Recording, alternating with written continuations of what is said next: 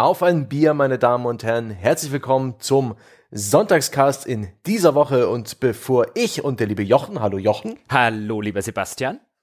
Zur Sache kommen, reden wir natürlich über Bier. Und du hast bereits im Vorgespräch im Chat angedroht, dass du das beste Bier hier trinken wirst, dass du ähm, der Bierkönig der heutigen Sendung sein willst. Mhm. Na komm raus mit der Sprache. Warum? Und zweitens, ähm, trink's doch mal an. Warum? Ja, warum? Weil mir der liebe Stefan aus Neuseeland Bier geschickt hat. Mhm. Der ist anscheinend gerade oder wandert, so habe ich das seiner Karte entnommen, offensichtlich gerade durch Neuseeland. Und dann stand hier bei mir so ein Päckchen, da war der Postbote da und ich denke, hoch, och, das sieht ja aus wie eine höhere Bierlieferung und guck auf den Absender und denke, what, Neuseeland? Das dürfte das weiteste Bier sein, das wir bislang bekommen haben. Zumindest ist es das weiteste, das jemals zu mir diese Anreise hatte. Und natürlich werde ich dann aus dieser Bierlieferung des guten Stefan eines degustieren in der heutigen Episode. Das hat ja einen sehr langen Anreiseweg hinter sich. Und zwar handelt es sich um das Emersons Bird Dog IPA. Und das ist wirklich ein mm. Bird Dog. Also vorne drauf. Da ist ein, ein, ein, ein Wesen, ja, mit einem, mit einem Vogelkörper und einem Hundekopf. Und das hat einen Ball vor sich liegen. Ich nehme an, der Bird Dog, der spielt gerne Ball. Freilich, mhm. fängt ihn sogar in der Luft. Ähm, mhm. schön. Und ist ja auch ein IPA, dann kann es ja gar nicht so schlimm sein, denn von neuseeländischem Bier erwarte ich erstmal gar nichts. Da hast du ja die Hoffnung, dass bei IPA zumindest das Ganze mit irgendeinem Aromahopfen erschlagen wurde. Ich hingegen, ja, ich trinke ein fränkisches Bier und zwar ähm, ein Kellerbier namens Opas Liebling von der fränkischen Familienbrauerei Hertel. Opas Liebling, da ist auch der Opa abgebildet, wie er so ein Bier in der Hand hat also in einer kleinen Karikatur. Das hat mir ein Student aus Würzburg geschickt, der liebe Tobias, mit freundlichen Grüßen. Da gibt's freundliche Grüße zurück. Und es ist auch die schöne äh, Euroflasche, ja, die gedrungene Glashülse, die direkt Vorfreude macht auf ein ordentliches Bier, anders als du, armes Schwein. Oh, du, der du da mit deiner spießigen Flasche rumsitzt, hast wahrscheinlich noch einen Bierwärmer organisieren müssen. Mhm. Nein. Und sitzt da jetzt mit so, einem, mit, so einem, mit so einem karierten Hemd, ja, und so einer, so einer Schulfernsehen, äh, so einem, so einem, so einem Polunder, genau, einen Polunder hast du bestimmt an in deiner piefigen Spießigkeit dort in Nürnberg. Feinripp, ein, ein weißes Feinripphemd mit Senfeflecken. Und während der Aufnahme äh, lege ich die Füße auf meinen Fliesen, Couchtisch, ja, und du, um mir die Zehennägel zu schneiden. Ich, ich, ich hoffe, dass du weiße Socken in deinen Adiletten anhast. Ja, und ich kann mir die Zehennägel schneiden, ohne die Socken auszuziehen. uh, okay. können wir die Folge an dieser Stelle einfach, können wir gehen? Nein, wir gehen nichts. Wir, also ich mache erstmal mein Bierchen auf und dann kommen wir, kommen wir zu Potte.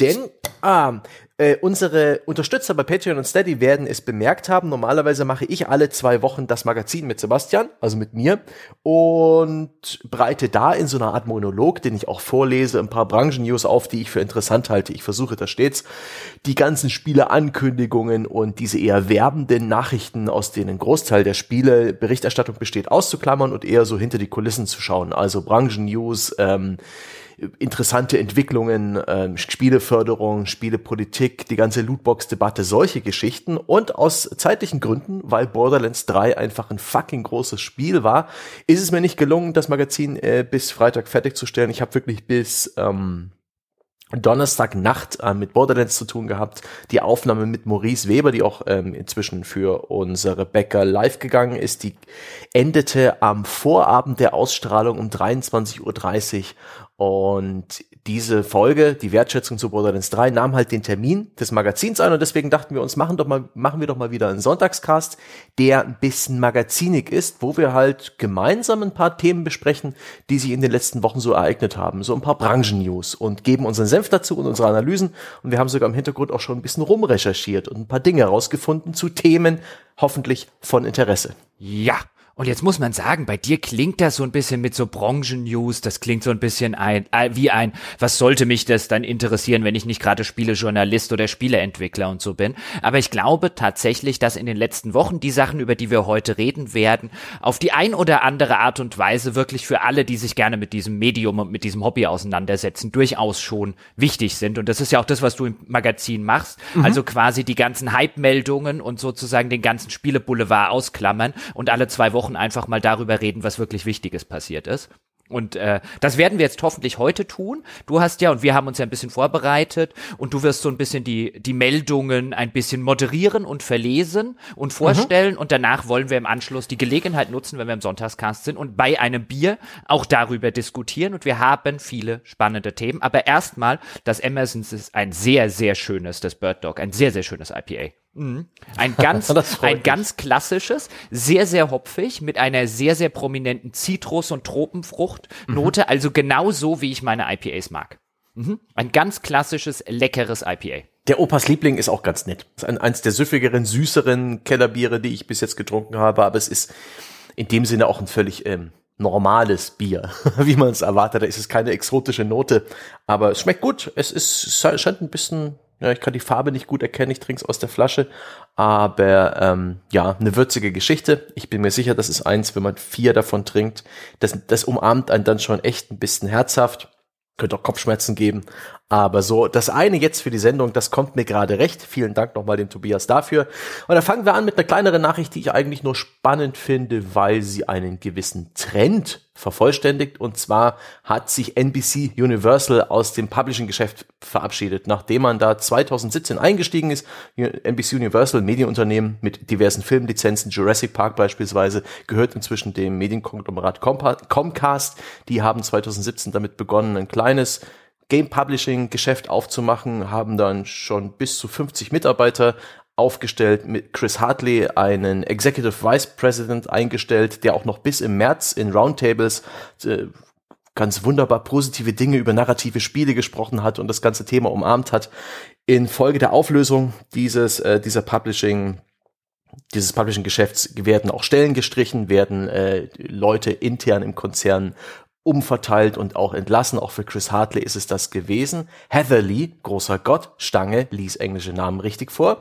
Und das ist einfach ein Trend, der relativ typisch ist für US-Filmkonzerne, die sind eher daran interessiert, ihre IPs, ihre Marken zu lizenzieren. Genau das hat eigentlich NBC Universal zukünftig vor, dass sie sozusagen ihre Lizenzen einfach rausgeben an andere Entwickler, an andere Publisher und so jegliches Risiko minimieren und einfach Umsätze sicherstellen. Genauso hat's ja Disney gemacht. Disney hat lange Zeit es versucht als Publisher, hat eigene Spiele produziert, eigene Studios betrieben und sich inzwischen komplett daraus verabschiedet und äh, wie wir alle wissen, zum Beispiel die Star Wars Lizenz an EA gegeben und ist inzwischen nur noch als Lizenzgeber unterwegs.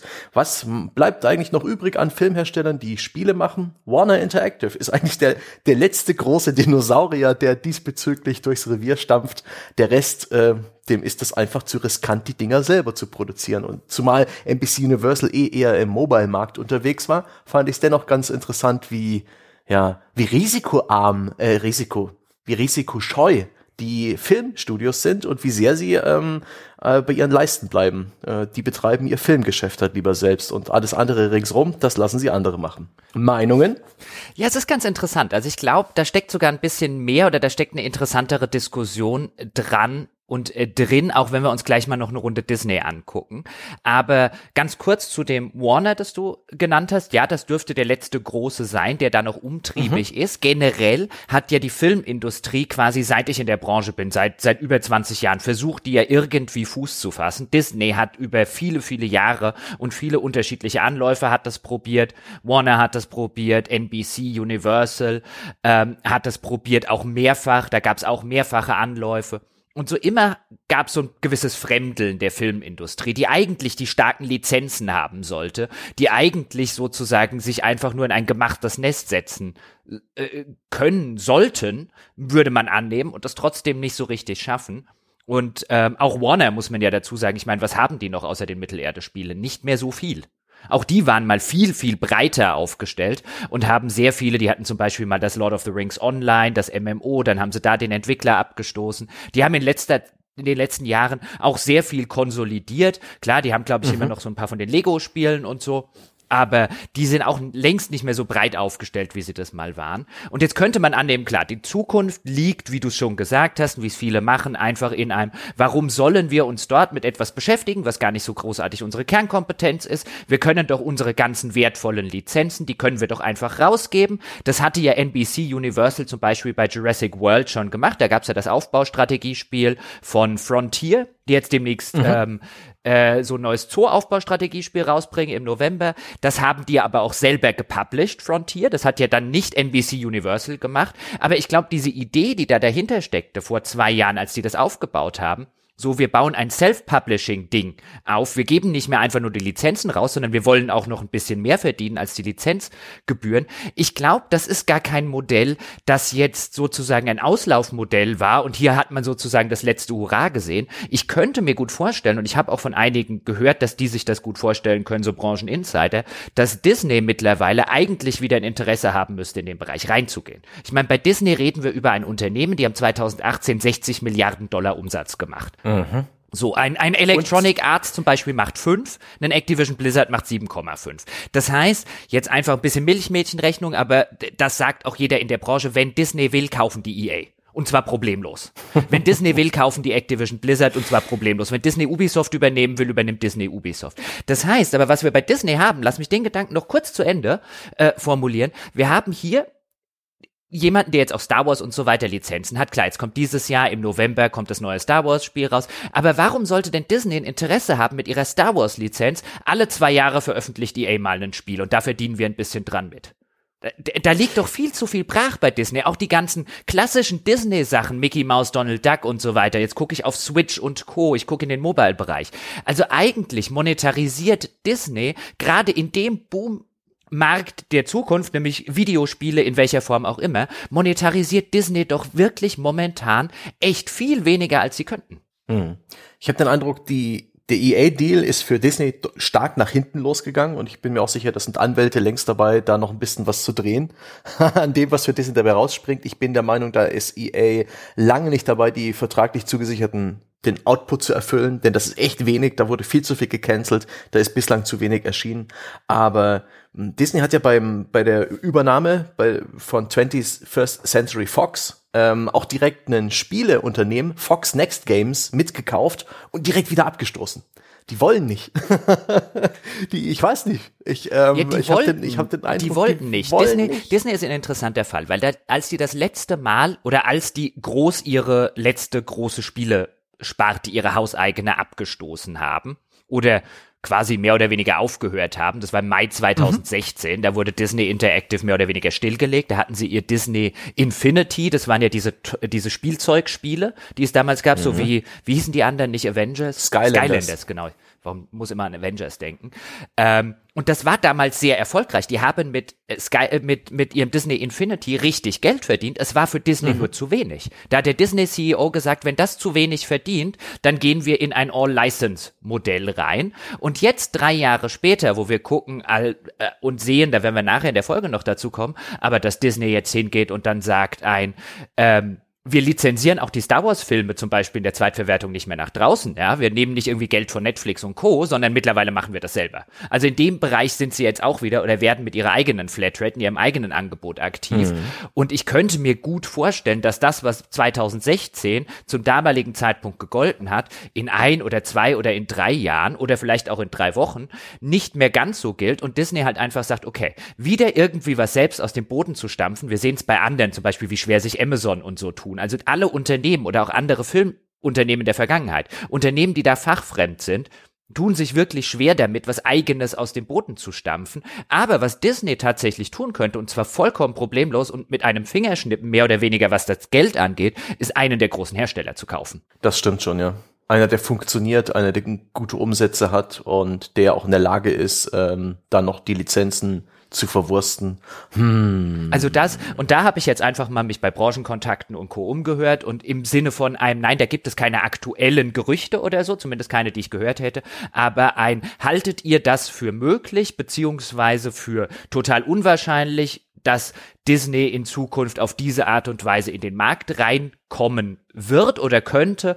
Und quasi unisono haben sämtliche Branchenkontakte gesagt, dass es eine durchaus valide Chance gibt, dass das in Zukunft passiert und dass man durchaus sozusagen glaubt, dass wenn Disney da was will und Disney hätte eigentlich gute Gründe, da wieder mehr drin wildern zu wollen in der Branche als noch vor ein paar Jahren, wo sowieso der ganze Konsolenmarkt ein bisschen rückläufig war. Das war eine relativ schwierige Zeit. Damals war auch das Ende einer Rezession teilweise in einigen äh, Teilen der Welt. Ähm, also wenn Disney das machen würde, dann ist die Wahrscheinlichkeit gar nicht so gering, dass die sich eben angucken würden, was kosten so ein EA, was kosten so ein Activision, was kosten so ein Ubisoft. Hm. Und bezahlen könnten sie das alles. Ja, ich denke, naturgemäß sind sie eher an einem amerikanischen Unternehmen interessiert, also dann wahrscheinlich eher Activision, Blizzard und EA, aber zahlen könnten sie es. Und vielleicht sind sie gerade in einer sehr bequemen Position. Äh, die Disney-Marken sind ja in Film und Fernsehen sehr beliebt, das funktioniert. Äh, die, die scheffeln Geld ohne Ende und die Spieleindustrie befindet sich ohnehin gerade in dieser Transitionsphase, in dieser Übergangsphase, über die wir schon oft gesprochen haben hier im Podcast, in verschiedenen Stellen zwischen den Konsolengenerationen, wo alle den Gürtel ein bisschen enger schnallen, wo die Umsätze und die Gewinne auch ein bisschen sinken, einfach weil man jetzt äh, investieren muss äh, im Voraus, um die neuen Konsolen zu unterstützen, wo man logischerweise nicht so viel Umsätze machen kann, weil von denen einfach noch nicht so viel verkauft werden kurz nach dem Start. Das sind so, so große Umsätze gar nicht möglich.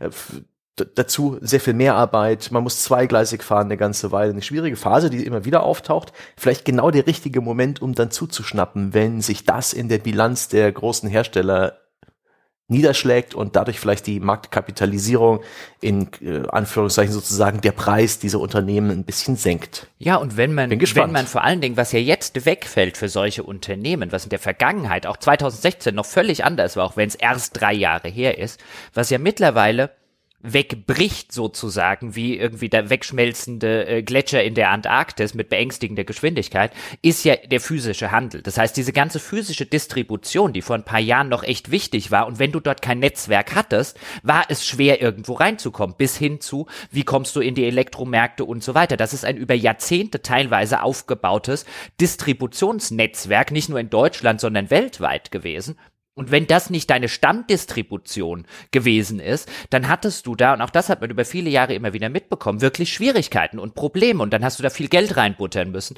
und hattest trotzdem nicht die Distributionsnetzwerke, die vielleicht andere hatten. Und jetzt, wenn das wegfällt, man aber parallel durch die eigenen Streaming-Services schon bei dem ganzen Thema Streaming dabei ist, diese ganzen Plattformen aufbaut, die ganze technische Infrastruktur hinter den Kulissen aufbaut. Auch eine Netflix zum Beispiel, wenn die das, die hätten theoretisch diese ganze Infrastruktur für Spiele Streaming und so weiter schon im Hinblick auf Film- und Serienstreaming.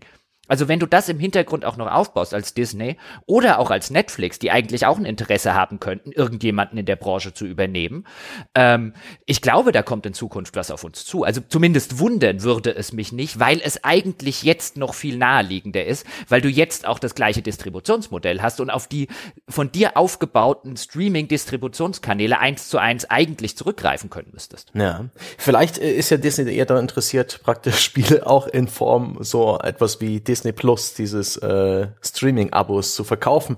Denn über Abos reden wir jetzt direkt Sofort. Es gibt ein paar neue Abos im Revier. Im letzten Magazin haben Becker schon erfahren, äh, dass die Apple Arcade gestartet ist, ein Angebot, wo ähm, praktisch Apple-User für fünf Euro im Monat sich eine Spiele-Flatrate kaufen. Da sind um die 100 kleine Casual- und Indie-Spiele drin, teilweise sogar Exklusivtitel und die funktionieren auf allen iOS-Devices. Zunächst wohl nur auf iPhones und iPads, da kommen später aber noch iMacs, also die ganzen PCs von Apple dazu und auch die Apple TV-Geräte.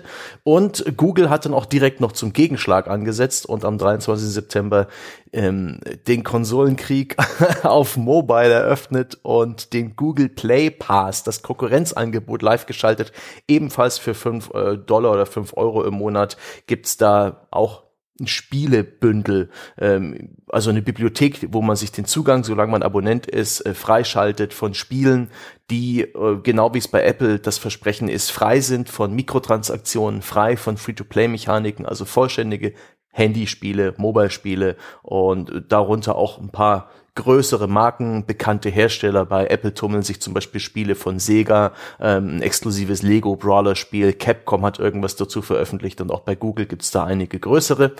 Hierbei gab's auch noch eine Nachricht, ähm, die wurde bei Twitter mehr oder weniger ein bisschen äh, hoch und runter gespült. Und zwar gibt's äh, bei den bei dem Entwickler FAQ äh, des Google-Angebots und das dürfte bei Apple mehr oder weniger genauso sein.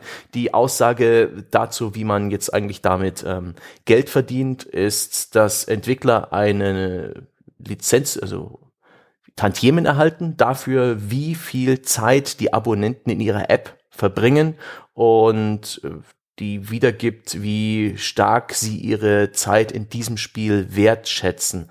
Egal, ob das jetzt eine Wetter-App ist oder ein Endless Runner, so das Beispiel dieses Modell der Tantiemenauszahlung soll im laufenden Betrieb auch ständig weiterhin an die Realität äh, des Betriebs angepasst werden.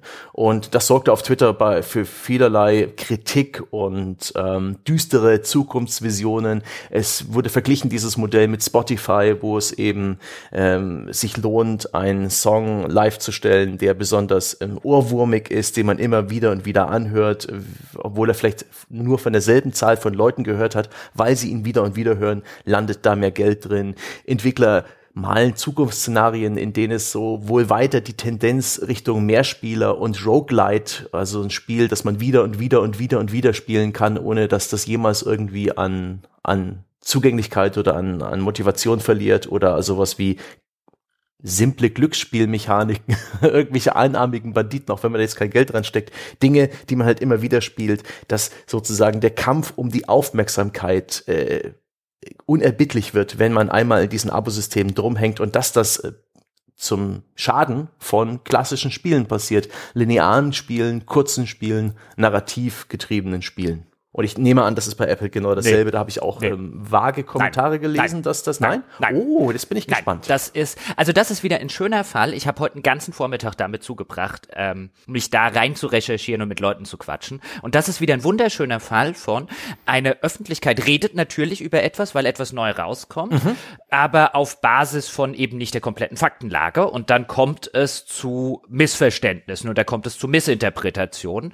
Und es wird natürlich auch vielfach da nicht geholfen, dass erstmal die ganze Zeit diese Meldungen rausposaunt werden, aber der Kontext eben fehlt notwendigerweise. Und hier haben wir zwei eigentlich unterschiedliche Modelle. Und das ist ganz interessant, weil wir werden auch noch dazu kommen, falls jetzt jemand sagt, auch oh, was reden die die ganze Zeit über diese Mobile-Modelle. Das ist auch relevant für Dinge wie den Epic Store und so weiter, wenn wir gleich noch dazu kommen und die ganzen mhm. anderen Angebote, weil bei der Gelegenheit habe ich da ein bisschen was mitrecherchiert. Das hängt alles zusammen. Pass auf, die Sache ist folgende. Bei dem Apple Arcade hast du ein Angebot von etwa 100 Spielen, das an den mhm. Start geht, kostet 4,99 und Apple hat diese Spiele eingekauft. Also ungefähr wie ja. der Epic Store Spiele einkauft. Die haben jemandem dafür Geld gegeben und teilweise sind dort Millionenbeträge im Gespräch für sowas wie Oceanhorn zum Beispiel. Das ist einer der großen äh, Titel und da reden wir über fünf Millionen oder mehr, die da kolportiert werden, die da geflossen sind an den Entwickler. Und dafür will Apple so ähnlich wie der Epic Store, nur in dem Fall nicht als Store, sondern als Flatrate, eine Exklusivität haben. Das mhm. heißt, mhm. wenn du dort rein willst, wenn dir Apple dieses Geld gibt, dann veröffentlichst du das Spiel sonst nirgendwo. Ja, teilweise, je nachdem, wie gut du verhandeln kannst, kannst du es vielleicht nur irgendwie auf Konsole bringen, aber zum Beispiel auch sowas wie die Switch mag Apple anscheinend schon nicht, weil sie sich da mhm. im Konkurrenzumfeld sehen. Das sieht man übrigens auch schön an den Titeln. Die ganzen Apple Arcade oder viele der Apple Arcade Spiele ist ein bisschen das, das, das, ein ähnliches Publikum, ein jugendlicheres Publikum vielleicht, wie jetzt zum Beispiel eine Switch hat. Also Apple scheint dort, und das ist das, was ich vielfach aus der Industrie gehört habe, so ein bisschen in Konkurrenz zu Nintendo gehen zu wollen mit einer Flatrate und dafür nehmen die einen Haufen Geld in die Hand. Was Google hm. Play macht, ist erstens, es geht nicht nur um Spiele, sondern da sind Apps dabei. Im Moment ist das nur in den USA gestartet, weil sie, habe ich aus zwei oder drei unterschiedlichen Quellen gehört, anscheinend so hinter den Kulissen wegen der europäischen Datenschutzgrundverordnung gucken müssen. Weil wenn sie eben so ha. bezahlen, wie du es gerade gesagt hast, das stimmt tatsächlich, die haben so ein bisschen das Spotify-Modell, dann müssen sie natürlich auch, weißt du, muss ja im Hintergrund getrackt werden, wie lang spielt jemand und so weiter, in welchem Spiel ist der drin gewesen. Und da es ja schon vielfach Klagen der Europäischen Union und Kommission und so weiter gegen Google gab und die hunderte von Millionen Dollar, wenn nicht Milliarden Dollar Strafe schon bezahlt haben, sei angeblich die Verzögerung gerade, sei halt, dass die das ganze datenschutzkonform für die EU umsetzen müssen. Deswegen Start erstmal nur in den USA. Aber die haben tatsächlich dieses Modell und die haben erstens sind etwa, also zwei Drittel dieses Angebotes sind Spiele, aber da sind Apps dabei. Und wenn du dir die amerikanischen Apps anguckst, total interessant. Die haben Apps, die dann drin sind in, in der Premium-Variante, die dort wirklich viele Leute abonniert haben und viele Leute Geld dafür ausgeben, wie zum Beispiel AccuWeather. AccuWeather ist eine der mhm. größten, wenn nicht die größte amerikanische äh, Wetter-App und auch die Webseite und so weiter ist groß. Und in den USA zum Beispiel, ich kenne viele Amerikaner, die dafür Geld bezahlen, weil je nachdem, wo du wohnst, wenn du jetzt zum Beispiel in Florida oder so bist, wo du halt vielfach mit Naturkatastrophen oder zumindest mit Wetterkapriolen äh, befasst bist, wo du dann wirklich, wenn du nicht rechtzeitig zu Hause bist oder so, dann sind deine Fenster eingeschlagen, all solche Geschichten. Das heißt, dort zahlen Leute relativ gerne und relativ bereitwillig für solche Apps, damit sie sich eben auf gewisse Informationen verlassen können. Wenn die in diesen 4,99 dabei sind, plus dazu noch einige und durchaus sehr, sehr interessante Spiele. Ich meine, da ist ein Stardew Valley mit drin, da ist ein Terraria zum Beispiel mit drin und, und, und. Dann hat Google da nicht nur ein relativ attraktives Angebot für die 4,99 geschnürt, sondern sie haben halt vor allen Dingen ein völlig anderes Modell. Ich meine, der Entwickler von Stardew Valley, der geht dort freiwillig rein, der hat kein Geld von Google bekommen nach allen meinen Informationen. Das heißt aber, da sagt der Entwickler, dieses, dieses Flatrate-Angebot finde ich so gut, dass ich dieses Modell auf mich nehme, ähm, wo dann sozusagen, ich kann das Ding immer noch verkaufen, das gibt's weiterhin im Google Play Store, ein Oceanhorn kannst du gerade nicht bei iTunes kaufen, da musst du das Ding abonnieren und die sagen halt schlicht und ergreifend, das Stadio Valley kannst du auf Steam runterladen, kannst im Google Play Store und so weiter. Für den ist das ein zusätzlicher Kanal, in dem er das Spiel vielleicht auch nochmal monetarisieren kann, ist ein völlig anderer Ansatz und alle, mit denen ich gesprochen habe, haben gesagt, der Google Play Ansatz ist hundertmal äh, äh, vernünftiger und wahrscheinlich auch eher dazu geneigt, sich durchzusetzen als Apple. Bei Apple hat jeder gesagt, funktioniert nicht. Das ist interessant, denn ich aus meiner Warte hätte ich gedacht, dass sie, dass gerade Indie-Studios die Apple-Variante zunächst viel geiler finden, denn Apple hat einfach mal die, die Geldkoffer aufgemacht, hat wohl um die 500 Millionen Dollar ausgegeben, um den ganzen Apple Arcade Service äh, zu etablieren. Und ein Großteil davon dürfte eben auch äh, in diese ganzen Exklusivtitel reingeflossen sein. Da haben die Entwickler vorab das ganze Geld bekommen, um ihr Spiel da reinzubringen. Äh, da haben wir auch nicht umsonst Capcom und Sega ähm, ihre Spiele an den Start gestellt. Ähm, und das ist doch für Entwickler toll. Ja, aber Sie Cap haben garantiert Capcom, Geld bekommen. Capcom und Sega haben da nichts Großes reingestellt. Nee, das mhm. ist, und letztendlich ist es ja auch tatsächlich so, dass die, ich, ich habe mir jetzt gestern einen Livestream angeschaut mit zwei Stunden lang Querbeet dem Startline-up von Apple Arcade, lange nicht vollständig, aber das wirkte schon eher roh und ein bisschen, naja, das waren alles nicht die größten Spiele, das war schon alles eher, ähm, wie man so den Launch, das Launch-Line-Up einer neuen Plattform kennt. Alles ein bisschen unfertig, alles ein bisschen roh an den Ecken und Kanten, teilweise ein bisschen wenig, teilweise ein bisschen seelenlos. Aber hey, die Entwickler dieser Spiele, die haben doch bereits ihr Geld gemacht. Die sind positiv rausgegangen. Die, äh, die mussten lediglich ihre Spiele pitchen. Die haben ihr, genauso wie bei diesen Epic Store Exklusivdeals, zu denen wir später noch kommen, die haben praktisch Planungssicherheit und finanzielle Sicherheit, anders als bei, beim Google Angebot, wo sie lediglich einen neuen kleinen Vertriebskanal an ihr Spiel andocken, wo vielleicht auch ein paar Euro reintröpfeln jeden Monat. Aber, ja, aber dann guck doch, da dann guck doch, wer, dann guck dir die Spiele an. Äh, äh, sorry, wenn ich unterbreche, aber dann guck doch, wer ist denn bei Apple und wer ist bei Google? Und welche erfolgreichen Spiele sind bei Apple und welche erfolgreichen Spiele sind bei Google? Also da hm. siehst du halt schon, wenn du, wenn du ein erfolgreiches Spiel hast, zum Beispiel wie jetzt ein Stardew Valley, dann gehst du offensichtlich nicht zu Apple damit, weil Apple sagt dir ein, ja, dann nimmst du das aber überall anders raus. Und dann sagst du, ich bin noch nicht bescheuert. Ja, dann mache ich das zusätzlich noch in das Google äh, Play Pass Modell. Und gut ist, was hat denn Apple bekommen? Apple hat halt, okay, Oceanhorn, das war, da war der erste Teil so ein, so ein, so ein Indie-Liebling gewesen. Das ist so ein, mhm. so ein mhm. großes Ding, aber da, ähm, also das ist, das ist sozusagen der Leuchtturmtitel und ich habe von, habe durchaus auch gehört, ein, da hätten halt viele andere, hätten halt aufgrund dieser Exklusivitätsanspruchs, den Apple dort hätte, hätten gesagt, danke, aber nein, danke, auch wenn ihr mit viel Geld wedelt, weil, und das ist, glaube ich, so ein bisschen das, was man verstehen muss und wo, wo du gerade auch ein bisschen mit gefremdelt hast, ist halt dieses, mhm. ist doch eigentlich gut für Entwickler. Und ja, für den einzelnen Entwickler in seinem Fall mag es schön sein, dass Apple sagt, hier hast du fünf Millionen für dein Spiel exklusiv bei uns. Ja, und dann sagst du, alles klar, so viel hätte ich vielleicht mit meinem Spiel, wenn ich ein bisschen Pech habe, hätte ich nicht mal die Hälfte davon an Umsatz selber generiert. Aber du findest halt, wenn du Pech hast, unter Ausschluss der Öffentlichkeit statt. So, jetzt gibt dir Apple vielleicht jetzt heute, jetzt bleiben wir bei dem Beispiel, jetzt gibt dir Apple heute 5 Millionen, sagen wir einfach mal, fiktive Zahl, für Oceanhorn 2. Und jetzt ist aber dieses Apple Arcade Ding nicht erfolgreich, aber du darfst dann Oceanhorn 2 nirgendwo anders veröffentlichen und jetzt machst du in drei der vier Jahren Oceanhorn 3. Interessiert das noch jemanden? Ah, touché.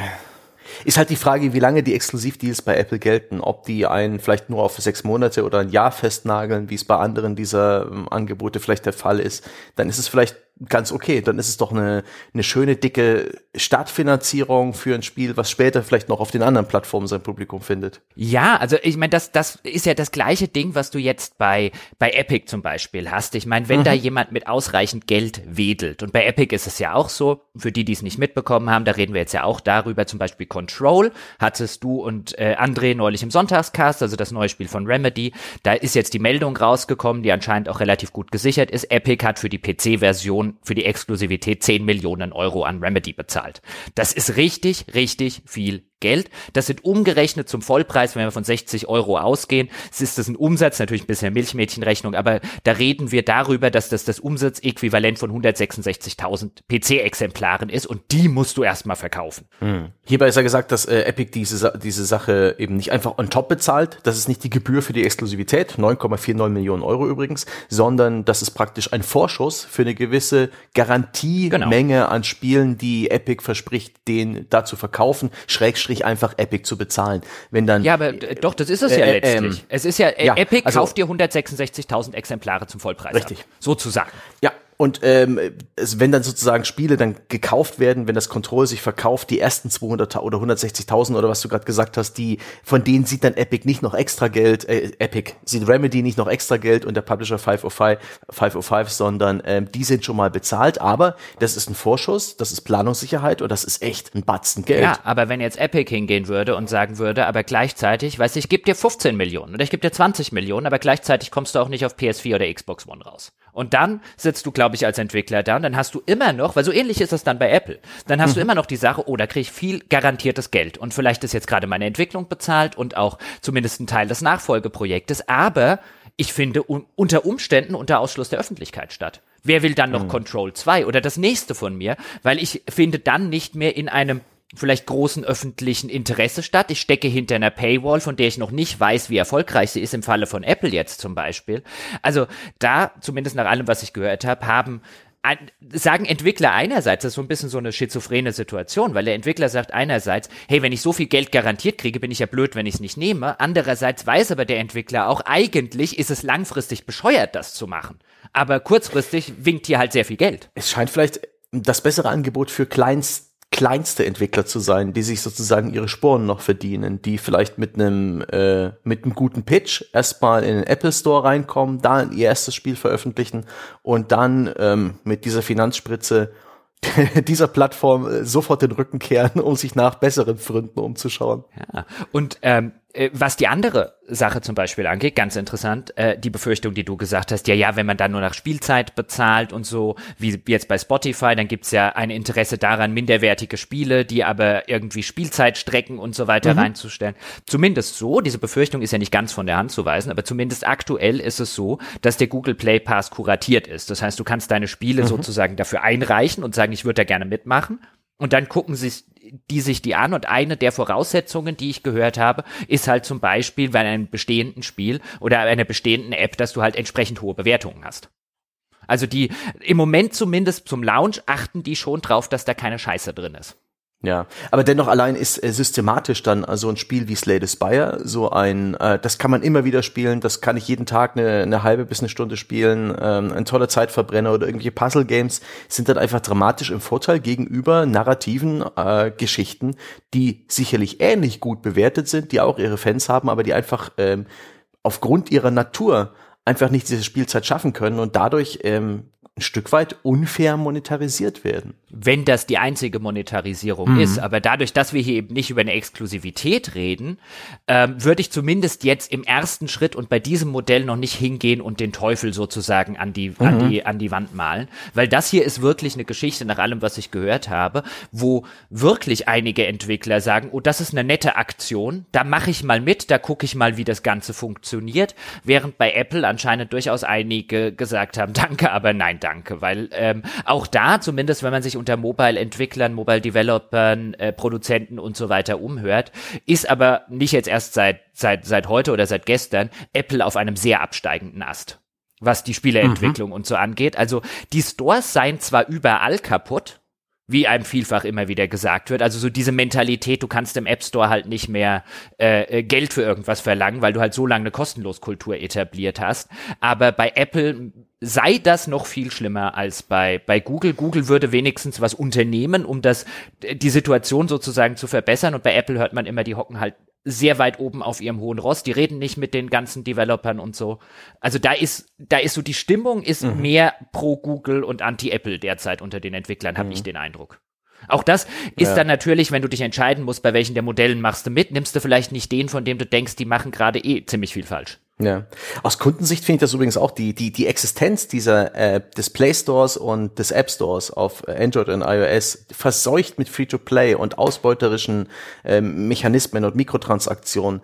Da sind für mich als Kundensicht beide Angebote also echt ein Segen. Wenn ich Kinder hätte, die halt auch ein Smartphone bedienen, großer Gott, würde ich, in, würde ich denen ohne zu zögern als diese Abos vorsetzen, einfach damit sie nicht mehr mit diesen äh, ja gefährlichen Free-to-Play-Spielen in Kontakt kommen, wo eben die Gefahr besteht, dass sie halt äh, Tausende von Euro ähm, ausgeben aus der Sicht finde ich diese Abos äh, durchaus gerechtfertigt und interessant. Ich kann die Qualität der Spiele dann nicht wirklich beurteilen, aber das ist regelrecht erfrischend, dass äh, die Mobilhersteller inzwischen ähm, ordentliche Spiele positionieren, entgegen dem, was sie sich selbst über all die Jahre angezüchtet haben, diesem Schandfleck mhm. der äh, Spieleabteilung ihrer jeweiligen Mobile Stores. Und in der Hinsicht finde ich halt den, den Play Pass mit auch noch zusätzlichen, in Anführungszeichen, Premium-Apps, die jetzt nichts mit Spielen zu tun haben, wo du aber sagst, die haben wir vielleicht in der Familie, bei mir und meiner Frau zum Beispiel, installiert, weil die benutzen wir häufig. Für die Kids haben wir dann noch was zu spielen, weil beide mhm. Angebote, das ist von beiden, finde ich clever, haben ja so eine Family-Sharing-Funktion. Also bis zu, glaube ich, fünf mhm. Geräte kannst du mit dem einen 4,99er-Abo machen. Und ich kann mir schon vorstellen, je nachdem, wenn das mal nach Europa oder auch nach Deutschland dann zum Beispiel mit Google Play Pass kommt, kommt, wenn die entsprechende Apps, die hier populär sind, entsprechende Bezahl-Apps oder zumindest mit In-App-Käufen und dann eine Premium-Variante davon, wenn die die hier mit integrieren, sodass sozusagen Mama und Papa was davon haben, für die Kids sind noch ein paar Spiele dabei und abends können wir zusammen auf dem iPad ein bisschen spielen für 4,99, kann mir vorstellen, dass das funktioniert. Also ich finde den Ansatz von Google, wir machen halt auch noch was, was nicht Spiele angeht, aber was viele Leute installiert haben, das, das finde ich, finde ich einen cleveren Ansatz, dass das nicht mhm. nur eine Spiele-Flatrate ist. Ein Detail beim Google-Angebot ist auch noch in den FAQs für Verbraucher, also für Abonnenten hierzu, ist auch schon zu lesen, dass es durchaus passieren kann, dass äh, Anwendungen wieder rausfallen aus diesem Google Play Pass. Und das ist auch interessant. Da steht, dass man halt noch eine gewisse Zeit hat, sie zu benutzen, aber irgendwann verschwinden sie dann halt für dich und du musst sie dann wieder zum Vollpreis kaufen. Hier kann man tatsächlich überlegen, dass selbst das Vorteile hat für eben gerade Leute, die eine Anwendung anbieten, für Entwickler von sowas wie einer Wetter-App, die sehr praktisch ist, die können sozusagen Leute an ihre App gewöhnen mit dem Abo und ähm, irgendwann fliegen sie oder gehen sie vielleicht bewusst aus dem Abo raus, um dann eben die Leute mitzunehmen, die dann davon überzeugt sind und sich das Ding kaufen, dass sie das Abo sozusagen die Abo-Phase als eine Art Demo-Phase nutzen, wo vielleicht nicht so viel Geld rumkommt, aber sie bekommen da diese die Exposure. Und äh, genauso ist es dann bei Spielen beispielsweise so, dass sie vielleicht dann plötzlich wieder zu Free-to-Play-Mechaniken wechseln, dass man sie immer noch spielen kann, aber dass plötzlich wieder Mik Mikrotransaktionen drin sind. Sorgt ja auch für große Irritationen unter den Usern, aber, ähm, ja, weiß, aber das ist, war eigentlich zu erwarten. Ja, und das ist halt wieder so ein Fall von, wenn man es negativ auslegt, beziehungsweise sich die potenziellen negativen Varianten ausdenkt, ja, da können einige passieren und ich will gar nicht ausschließen, dass das passiert, aber mhm. was halt, was halt Google hier grundsätzlich hat, ist ein, diese Hintertür müssen die sich aufhalten, auch wenn sie gar nichts Böses und niemand was Böses im Schilde führt, weil du könntest ja theoretisch sagen, Google hat keinerlei Handhabe sozusagen über die Spiele, über, über den Inhalt der Sachen, mhm. die dort drin sind. Ne, Apps werden ja in der Regel weiterentwickelt. Das heißt, Google muss ja die Möglichkeit haben, hat jetzt irgendeine App in einem Abo, da kommt ein neuer Patch dafür und plötzlich ist das Ding kaputt. Mhm. Dann müssen die in der Lage Oder, sein, das rausnehmen zu können. Das heißt, das ja. müssen die sich von vornherein, äh, müssen die sich diese Option halt offen halten, beziehungsweise halt wahrscheinlich auch deswegen offen halten, weil irgendwann wird vielleicht eine App nicht mehr weiterentwickelt oder so. Aber dann könnt ihr jetzt, wenn du die Option nicht in den Vertragsbestimmungen drin hast, dass du die rausnehmen kannst, könnte jetzt ein Nutzer sagen, ich erwarte, dass die bis jetzt bis zum St. Nimmerleinstag, die wird ja. vielleicht seit fünf Jahren nicht weiterentwickelt, aber ich will die immer noch. Oder wie es auch inzwischen bei PC-Spielen öfters mal der Fall ist, irgendwelche Musiklizenz-Deals ähm, für den Soundtrack ähm, laufen genau. aus und das Spiel verschwindet aus den Stores. Einfach weil diese Rechte für die Musik äh, nicht mehr den Spielebetreibern gehören und das Ding darf dann einfach nicht mehr online sein. Ist übrigens ganz interessant, wie auf den Mobilplattformen Spiele verschwinden. Dinge, die für die frühen Versionen von iOS und Android programmiert wurden, die gehen längst nicht mehr. Die sind längst nicht mehr zu kaufen. Da gibt es auch ganz interessante Archivierungsbestrebungen von Enthusiasten, die versuchen sozusagen die Frühära der Mobile-Spiele noch irgendwie zu archivieren und aufrechtzuerhalten. Das ist lange nicht so stabil wie der Spielemarkt, den wir vom PC kennen. Aber das ist ja, wobei, daran wobei, gewöhnt man sich ja auch schon bei Streamingdiensten, was Serien angeht, wo man eben eine Zeit lang Frasier gucken kann oder Seinfeld und dann verschwindet Seinfeld plötzlich wieder aus deinem Dienst und es gibt, gibt diverse Serien, die man lang nicht mehr irgendwo gesehen hat, außer man hat sich halt irgendwie mal die DVDs oder die Blu-rays geholt. Ist schon echt merkwürdig. Das ja, wobei der, der schön stabile PC-Markt, wie man ihn kennt, der wird ja auch immer instabiler. Ja, mhm. wenn wir uns das Ganze mit den ganzen Abos angucken und mit den ganzen jetzt Epic Store versus Steam und Co. Übrigens auch ganz interessant in der Hinsicht ist ja, dass Borderlands 3 jetzt zumindest mhm. laut 2K, also dem Publisher, das ähm, bestverkaufte Spiel innerhalb der ersten fünf Tage auf dem PC in der Geschichte des Publishers sei. Und die haben äh, GTA auf den PC gebracht. Das muss man sich mal vorstellen. Ja, aber sie, die, die, die Hintertür lassen sie sich auf, weil sie schreiben under the label 2K. Und, Alles klar. Äh, genau, das andere kam unter dem Rockstar-Label. ja, aber sie schreiben ja. extra Label. Also auch das ist so, Pressemitteilung muss man aufmerksam lesen, habe ich da mal wieder fest.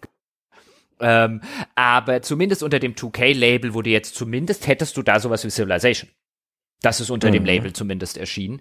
Also auch da sieht man jetzt so wunderschön so ein bisschen dieses, haben ja über lange Zeit haben ja viele Leute gesagt, viele empörte Leute, ja, wir boykottieren diesen Epic Store, das wird sich nicht durchsetzen, ja, da spielt es doch keiner, Ausschluss der Öffentlichkeit und Co.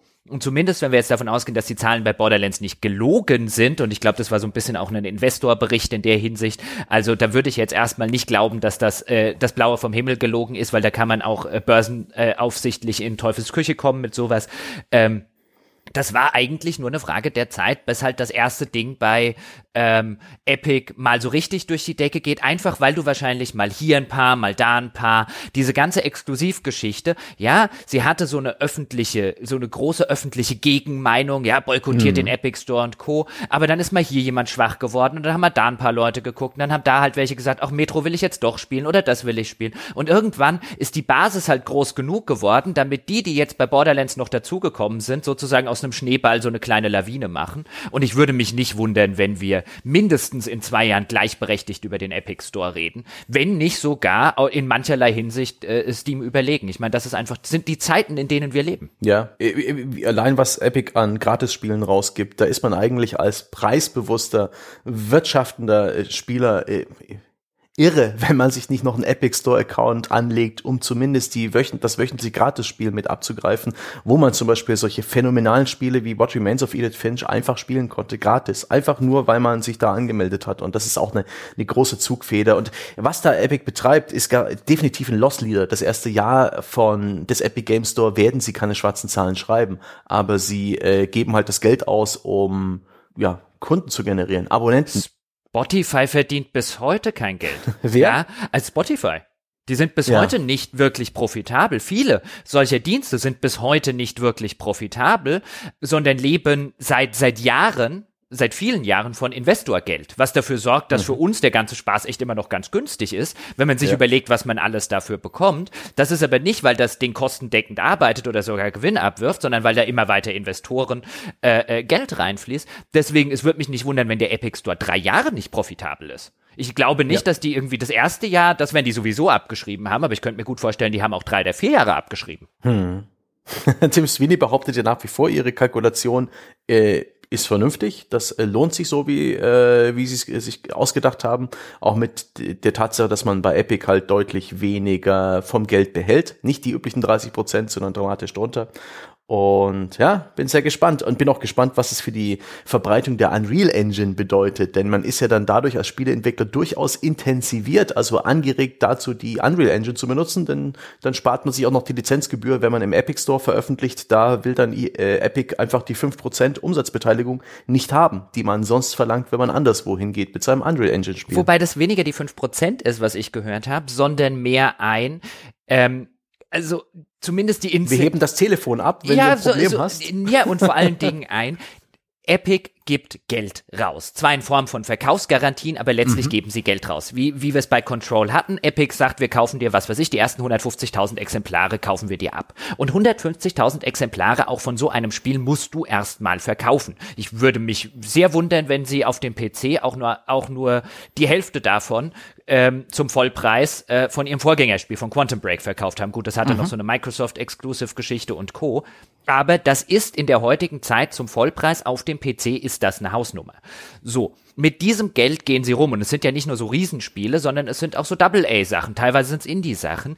Das heißt, Epic hat Geld. Jeder, der Geld hat und es bereitwillig mit beiden Händen dir zur Verfügung stellt, ist insbesondere im Spielebereich der, vor dessen Haustür sich Schlangen bilden. Die Entwickler, das habe ich schon vielfach gehört, stehen bei Epic Schlange. Da wird angerufen hm. und gesagt, wie sieht's denn hier mit unserem Spiel aus? Wir hätten Interesse an einem Exklusivdeal und so weiter. So sichere Kohle, Free Money gewissermaßen. Und dann, wenn du dann halt den Fall hast, und das hat man auch jetzt schon das ein oder andere Mal gehört. Und wenn man dann in den Store reinguckt, da sind viele Spiele mit einer Unreal Engine. Nicht ausschließlich, aber schon relativ viele mit Unreal Engine, die sie ja auch noch lizenzieren wollen, diese weiter vor allen Dingen promoten und so weiter möchten. Und wenn dann der Eindruck entsteht, hey, wenn wir unser Spiel auf der Unreal Engine machen, dann haben wir mehr Chancen, bei Epic so einen Deal zu bekommen, dann machst du es halt vielleicht eher auf der Unreal Engine statt, auf Unity zum Beispiel. Mhm.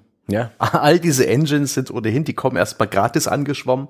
Da muss man als Entwicklerstudio auch nicht irgendwie vorab eine große Investition treffen. Da kann man sich das aus solchen Gründen auch aussuchen. Es scheint ohnehin eine relativ einzigartige Situation zu sein, aktuell für Spieleentwickler weltweit, gerade für Entwickler von kleineren Spielen es ist Geld zu holen, da die großen Player aktuell dabei sind, sich mit ihren Abo-Diensten oder in Stores auf dem Markt zu positionieren. Microsoft mit seinem Game Pass kauft ja auch fleißig Spiele ein und ich hatte auch schon mal berichtet in, an anderer Stelle, dass Microsoft da auch äh, mehr zahlt, als Entwickler sich eigentlich ausgerechnet hatten und äh, verlangen wollten, dass die praktisch wirklich sehr faire, regelrecht gönnerhafte Angebote machen, was so Verkaufsprognosen angeht, also praktisch in einem Beispiel hat mir ein deutscher Entwickler genannt, ähm, hat Microsoft ihnen mehr Geld für ihr Indie-Spiel gegeben, als sie eigentlich erhofft hatten, da äh, überhaupt zu bekommen, wenn man das auf die durchschnittlichen Verkäufe hochrechnet. Und äh, aktuell scheinen die großen Player, und dazu zählen jetzt auch eben Google und auch Apple, ähm, die füttern jetzt ihre ihre Abos an, ihre Dienste, die haben allesamt das Ziel, Nutzer zu generieren. Phil Spencer, der aktuelle Chef äh, der ganzen Xbox-Betreibung bei Microsoft, hat auch gesagt, der wird nicht äh, an den Verkaufszahlen der Xbox gemessen. Das ist ihm völlig egal, dass die PlayStation sich mehr verkauft. Er wird an den Mitgliedszahlen von Xbox Live gemessen. Er wird an den Abozahlen des Game Pass gemessen. Das sind seine Ziele, die er erfüllen muss. Und ich habe das Gefühl, da ist gerade einen Zeitraum und ich bin gespannt, wie lange das Fenster ist für Entwickler, wo sie wo sie wirklich von diesem großen Kuchen etwas abhaben können, wenn sie sich geschickt anstellen, wenn sie die richtigen Leute anrufen, wenn sie ihre Spiele richtig pitchen, ähm, besteht aktuell die Chance, über das eigentliche äh, Maß bezahlt zu werden. Also eine Art Goldgräberstimmung. Ja. There's gold in them hills. Ja, there's gold in them hills. Ähm, mit aber auch der äh, der Problematik, dass vielleicht nur alle anderen das Gold abkriegen und das, was man äh, schürft, da einfach nur irgendwelcher Glimmerstein oder Katzengold ist. Weil, was ich jetzt dann auch vielfach gehört habe, beziehungsweise es gibt ja diese unterschiedlichen Modelle. Also es gibt ja dieses, du gehst zu Epic und wir zahlen dir unfassbar viel Geld dafür, dass du aber auch die PC-Version nur bei Epic hast. Wenn du ein PC-Spiel bist, bist du halt exclusive bei Epic, zumindest mhm. mal für ein Jahr oder so. Genauso ein ähnliches Modell, nur mit einer Flatrate hat jetzt eben Apple ein. Wir zahlen, wir kaufen dein Spiel ein, aber dann bist du halt nur auf Apple äh, Geräten. Und beim Game Pass ist es ja ein bisschen anders. Die wollen ja in der Regel keine Exklusivität zum Beispiel. Die wollen einfach nur, dass du bei denen noch im Abo-Modell drin bist und zahlen dafür viel mehr Geld, habe ich jetzt auch schon gehört, als äh, gerade Indie-Entwickler in der Regel denken, dass sie, dass sie eigentlich bekommen sollten. Und deswegen, wenn du noch nicht mal die Exklusivität hast, das heißt, das macht mir am Ende noch nicht mal meine Steam-Verkäufe kaputt oder ich kann da noch hingehen, ich kann da noch hingehen. Ja, komm, da hast du, insbesondere wenn du mir so viel Geld gibst. Also da siehst du, übrigens bei Electronic Arts, bei dem EA Access Programm, ist es nicht viel anders. Was, wenn du dir anguckst, was da mittlerweile zum Beispiel ähm, äh, drin ist und nach allem, was ich gehört habe, zahlen die auch nicht nennenswert weniger, als Microsoft das tut. Also du siehst diese ganzen Abo-Dienste, die gehen hin und sagen, wir brauchen, wir brauchen Substanz. Wir müssen sagen können, wir haben in unserer Vault, wie das EA jetzt zum Beispiel nennt, oder wir haben in unserem Angebot, wir haben hunderte von Spielen. Ja, wir können da schlecht ein Angebot machen mit, wir haben 25 oder so, weil wir sind in einem Konkurrenzumfeld, genau wie Netflix, Amazon Prime und Co. Du brauchst ein dickes, fettes Angebot, du brauchst Substanz unten drunter. Die baust du dir einmal auf, dafür gibst du einmal, das tun sie gerade, ähm, einen Haufen Geld aus. Die gehen nicht davon aus, dass der Kram gespielt wird, glaube ich. Also alles, was ich zum Beispiel an Spielerzahlen hm. vom PC Game Pass weiß, ist absurd gering. Also für die Preise, die dort bezahlt werden. Also da reden wir darüber, über Downloadzahlen von Indie-Spielen von unter 5000 Stück deutlich aber für viel Geld ausgegeben, damit das Ding irgendwo in einem Store ist. Gespielt wird der Kram nicht. Da werden bestimmt die Highlight-Spiele gespielt, also so einen Gears jetzt zum Beispiel bei Microsoft, ja, oder bei Electronic Arts neues FIFA und so weiter und so fort. Aber den Rest hat man, glaube ich, nicht mit der Maßgabe ein, wir kaufen jetzt hier den neuen Indie-Darling XY und dann wollen den 20.000 unserer Leute runterladen, sondern mit einem, wir haben den im Programm, das können wir schön nach draußen machen, aber wir gehen nicht davon aus, dass das jetzt tatsächlich millionenfach einfach runtergeladen wird. Das finde ich ganz interessant, dass dort ein Haufen Geld ausgegeben wird für Spiele, die nicht mal gespielt werden. Ja, für so eine gefühlte Wertigkeit. Das ist auch noch dabei. Das lässt sich dann noch toll in so einen Sizzle-Reel-Trailer reinschneiden. Dann wirkt das Angebot herrlich abwechslungsreich, aber ja. Ähm. Oh Mann, ja, was für seltsame Zeiten. Aber das wird doch so nicht weitergehen. Irgendwann müssen die doch auf ihre Zahlen schauen. Irgendwann muss doch der, der Manager eines solchen Digitalstores, eines solchen Abos, muss doch irgendwann den CEOs gegenüber schwarze Zahlen berichten. Ähm, und äh, nachdem seine erste Aufgabe war, schaffe möglichst viele Abonnenten, sorge dafür, dass maximal viele User einen Account bei uns haben, wird doch irgendwann die Maßgabe lauten, jetzt sorg aber dafür, dass sie auch Geld ausgeben mhm. und, und schau, dass, dass der Kram sich lohnt. Das kann doch nicht ewig so weitergehen. Ja, man würde annehmen, und ich habe neulich interessanterweise im, äh, im Radio, im Deutschlandfunk, eine Diskussion gehört, da ging es eben um, wo, wo entsprechende Experten drin saßen und da ging es eben um die ganzen Streaming-Angebote, was jetzt TV und Film angeht. Und die was ähnliches gesagt haben, nämlich die gesagt haben, ein, wie ich es vorhin auch schon angedeutet habe, sowas wie Spotify und Co., die meisten dieser Unternehmen, die erwirtschaften damit derzeit keinen Gewinn. Ja, sondern da steckt Investorengeld drin, da steckt, ähm, stecken viel Investments drin, da stecken halt viel Rendite mal irgendwann in ein paar Jahren drin. Und jetzt bist du gerade in einem Marktumfeld, wo immer mehr Leute drauf wollen. Das heißt, du musst immer weiter deinen, deinen Preispunkt halt kompetitiv halten, weil du bist einfach durch die himmelviele Konkurrenz nicht an dem Punkt, wo du sagen kannst, okay, jetzt müssen wir langsam mal mit den Preisen hoch, weil das ist das, was unweigerlich irgendwann mal passieren muss, wenn die Dinger jetzt zum aktuellen Kampfpreis einfach nicht kostendeckend funktionieren. Mhm. Das kannst du aber gerade nicht machen, weil andere mit dem Kampfpreis ebenfalls auf den Markt drängen oder schon auf den Markt sind. Ich würde ähnlich wie da die Experten in der, in der Deutschlandfunkrunde zu dem Ergebnis kommen, wir werden jetzt wahrscheinlich noch ein paar Jahre auf diesem Markt äh, äh, neue Player und Konsolidierungen erwarten und auch Kannibalisierungen. Und dann wird sich zeigen, wenn sich der Staub gelegt hat, wer ist übrig geblieben und dann werden wir über deutlich höhere Preise reden für diese Angebote. Ja. Weil mit den aktuellen Preisen, wenn du dir anguckst, für was die teilweise nicht nur an Einführungs- und Log-Angeboten, sondern auch dauerhaft an Angeboten, das rechnet sich nicht, weil diese Unternehmen vielfach, nicht alle davon, aber vielfach machen jetzt schon keinen Gewinn. Ja. das ist echt, also ich finde das irgendwie fast schon wie wie so eine wie eine komische Satire, so ein eine eine, eine zynische Version der Realität, in der wir uns gerade befinden. Das ist erscheint mir alles so surreal, was da gerade passiert. Ich habe auch gerade noch mal, weil wir uns den für den für den für die Wertschätzung von Gears 5 angelegt haben, nochmal in den, in den Game Pass für PC reingeschaut und ich bin sofort über Spiele gestolpert, die ich spielen wollte, wo ich eh vorhatte zu sagen, ey Jochen, kaufen wir doch mal hier Creature in the Well, dieses Actionspiel mit Flipperspielmechaniken. Und fuck, das ist da auch drin. Und ich bin, ich bin schon wieder erstaunt, was aus diesen blöden zwei Euro, die wir bis jetzt ausgegeben haben, tatsächlich an Wert für uns rausspringt. Für mich als Spieler. Und das ist, das ist absolut irre. Das, das kann doch nicht sein. Das ist wie so ein, äh, äh, zwei Kilo Hackfleisch für 50 Cent im Supermarkt. das ist, ist, nicht okay. Ja, aber dann, ich meine, dann muss natürlich auch sozusagen die, die, den, den versteckten Profit eines Unternehmens, sie haben deine Daten, sie haben in der Regel auch deine Zahlungsdaten und so weiter, mhm. die haben sie, die, die haben sie dann quasi querfinanziert, indem sie dir Sachen für sozusagen unter Wert oder indem sie da draufgelegt haben. Aber allein deine Daten sind ja schon einiges wert. Und die Tatsache, dass du dort schon mal Zahlungsdaten hinterlegt hast und dass du die nicht wieder neu eingeben musst, wenn du jetzt was anderes kaufen willst und, und, und, und, und. Also das sind ja sozusagen die versteckten Profite. wo mhm. du jetzt nicht unmittelbar was draus verdienst, aber wo du vielleicht später sagst ein, den haben wir schon mal. Ja, der wird uns sonst einen Haufen Marketingkohle kosten. Ich meine, das ist ja alles Marketing, was die gerade machen. Ich meine, auch einen Epic Store mit jedem Shitstorm darüber, ja, dass wieder irgendwas exklusiv ist, der einmal durch die komplette Spieleröffentlichkeitspresse geht, haben die mehr Marketing gemacht und besseres Marketing letztlich gemacht und ihren Store bekannter bekommen, als sie das je machen könnten, wenn sie Werbung buchen würden. Das stimmt schon. Die Visibility des Epic Store in PC-Spielerkreisen ist echt enorm und sie mussten nichts dafür ausgeben, also dafür jetzt konkret. Genau, nicht. aber sie, sie haben es halt andersweitig gemacht und haben sich sozusagen mhm. noch gute Spiele dafür eingekauft. Auf der Basis ist es clever. Also jeder in dem PC-Spielesegment kennt diesen neuen Store. Ich meine, es gibt haufenweise Stores da draußen, die ähnlich funktionieren wie Steam, die keine Sau kennt oder die längst nicht so viele Leute kennen. Epic hat sich über sehr, sehr schnelle Zeit hat ihren Store extrem bekannt bekommen, wo ich jetzt sagen würde, den kennt eigentlich, der sich in dem Core-Game-Bereich in irgendeiner Form tummelt, kennt den in der Zwischenzeit jeder, wie einen bunten Hund sozusagen. Und mhm. alles, was sie dafür haben machen müssen, waren gute Spiele einzukaufen. Ja. Ach Gott. Na dann.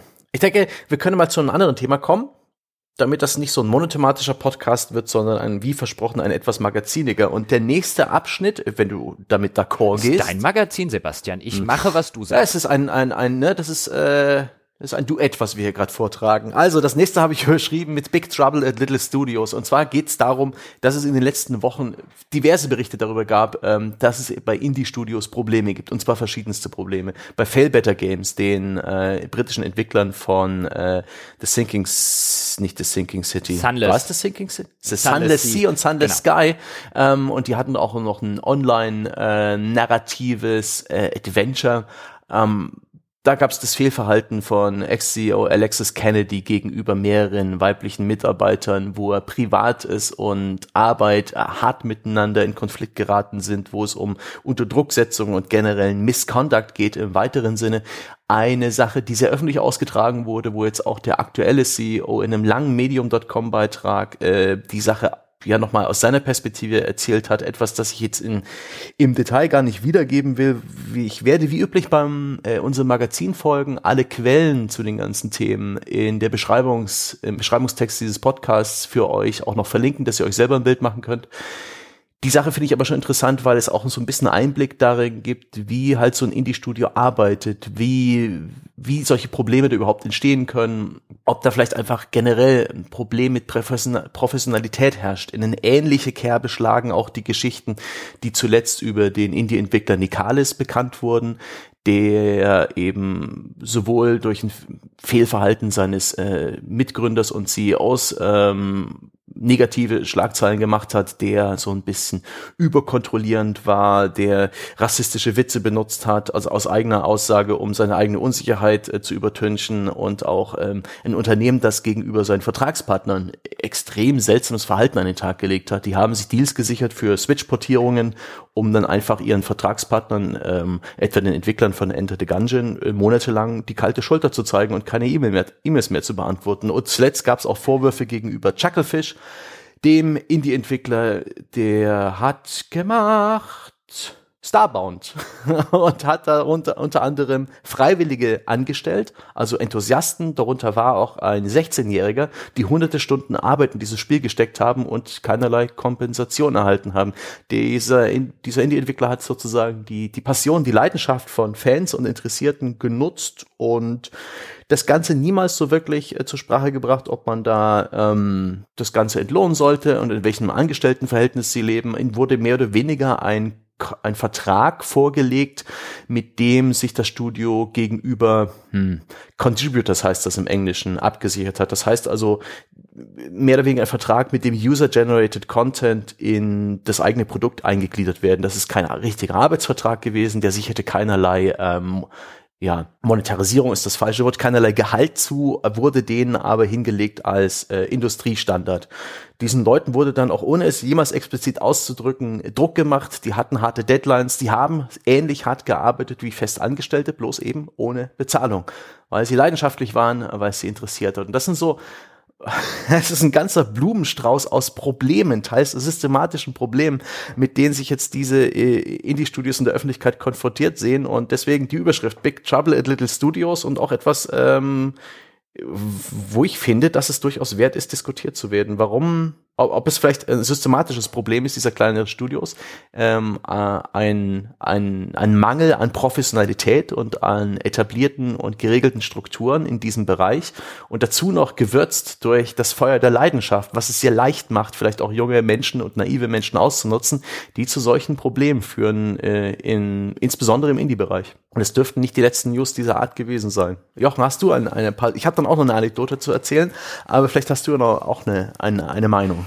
Ich habe eine Meinung, also ich habe ganz viele Meinungen zu dem Thema, weil mhm. was du jetzt unter dem unter dem Oberbegriff Big Trouble at, at Little Studios subsumiert hast, da geht es natürlich um viele unterschiedliche Sachen. Also wir haben einmal ja. bei Fail Better Games und bei dem äh, ehemaligen CEO von Fail Better Games haben wir die Vorwürfe, die durchaus auf Abuse lauten. Also das Ganze ja. ging ja im Rahmen einer, einer Spiele-MeToo-Debatte und wo viele ja. Entwicklerinnen und Entwickler, ehemaligen Vorgesetzten, Firmen-CEOs im Indie-Bereich, und da ging es insbesondere um den Indie-Bereich, allerdings auch andere ähm, äh, von größeren Studios be beziehungsweise bekanntere Leute waren dort auch ähm, involviert. Da gab es so eine eine Spieleindustrie-MeToo-Debatte. Da war jetzt zum Beispiel Fate Better Games eines. Da ging es dann eher um solche Sachen wie Sexismus am Arbeitsplatz, Abuse gegenüber, ähm, also Missbrauch in welcher Form auch immer. Der Begriff wird in den mhm. USA, das ist übrigens mal ein Problem, das gerne im Deutschen ein bisschen durch eine durch eine schwammigere Übersetzung kommt, weil im Deutschen würde ich jetzt zumindest beim Missbrauch eher an was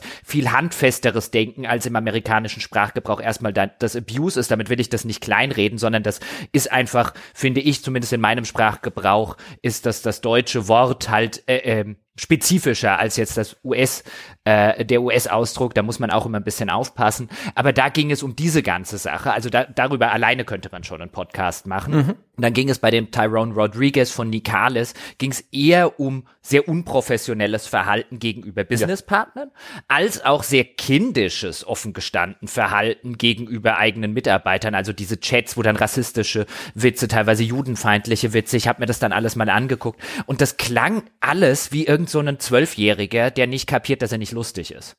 Das, ja. also, also eher so auf der Schiene. Und dann gibt's die Geschichte mit Chucklefish, also den Entwicklern von Starbound, die dann konfrontiert waren mit eben diesen Vorwürfen, dass sie jugendliche Enthusiasten nicht bezahlt haben, was wieder eine ganz andere Baustelle ist. Ja. Und bevor wir jetzt, also wir werden jetzt nicht in einem Podcast das alles komplett irgendwie aufdröseln können. Und ähm, was man halt sieht, finde ich, in allen drei Fällen, deswegen finde ich es auch, finde ich es auch schön, dass du das sozusagen versucht hast, so zu subsumieren, ist jetzt, wenn wir, wenn wir den Schritt zurückgehen, jetzt ohne große MeToo-Debatten, ohne große, wie professionell muss man sein, ohne große jeweils die Einzeldebatte einzusteigen, ist wirklich, glaube ich, ein Problem mit einer Professionalisierung in einer Branche, im, im Verhältnis zu dem öffentlichen Interesse. Weil was du hier hast, ist, du hast mittlerweile ein, ein gewaltiges öffentliches Interesse zumindest ein gewaltiges Internet-öffentliches Interesse, was natürlich auch nicht von ungefähr kommt, weil kein anderes Unterhaltungsmedium so eng mit dem Internet verwoben ist, wie das Spiele mhm. nun mal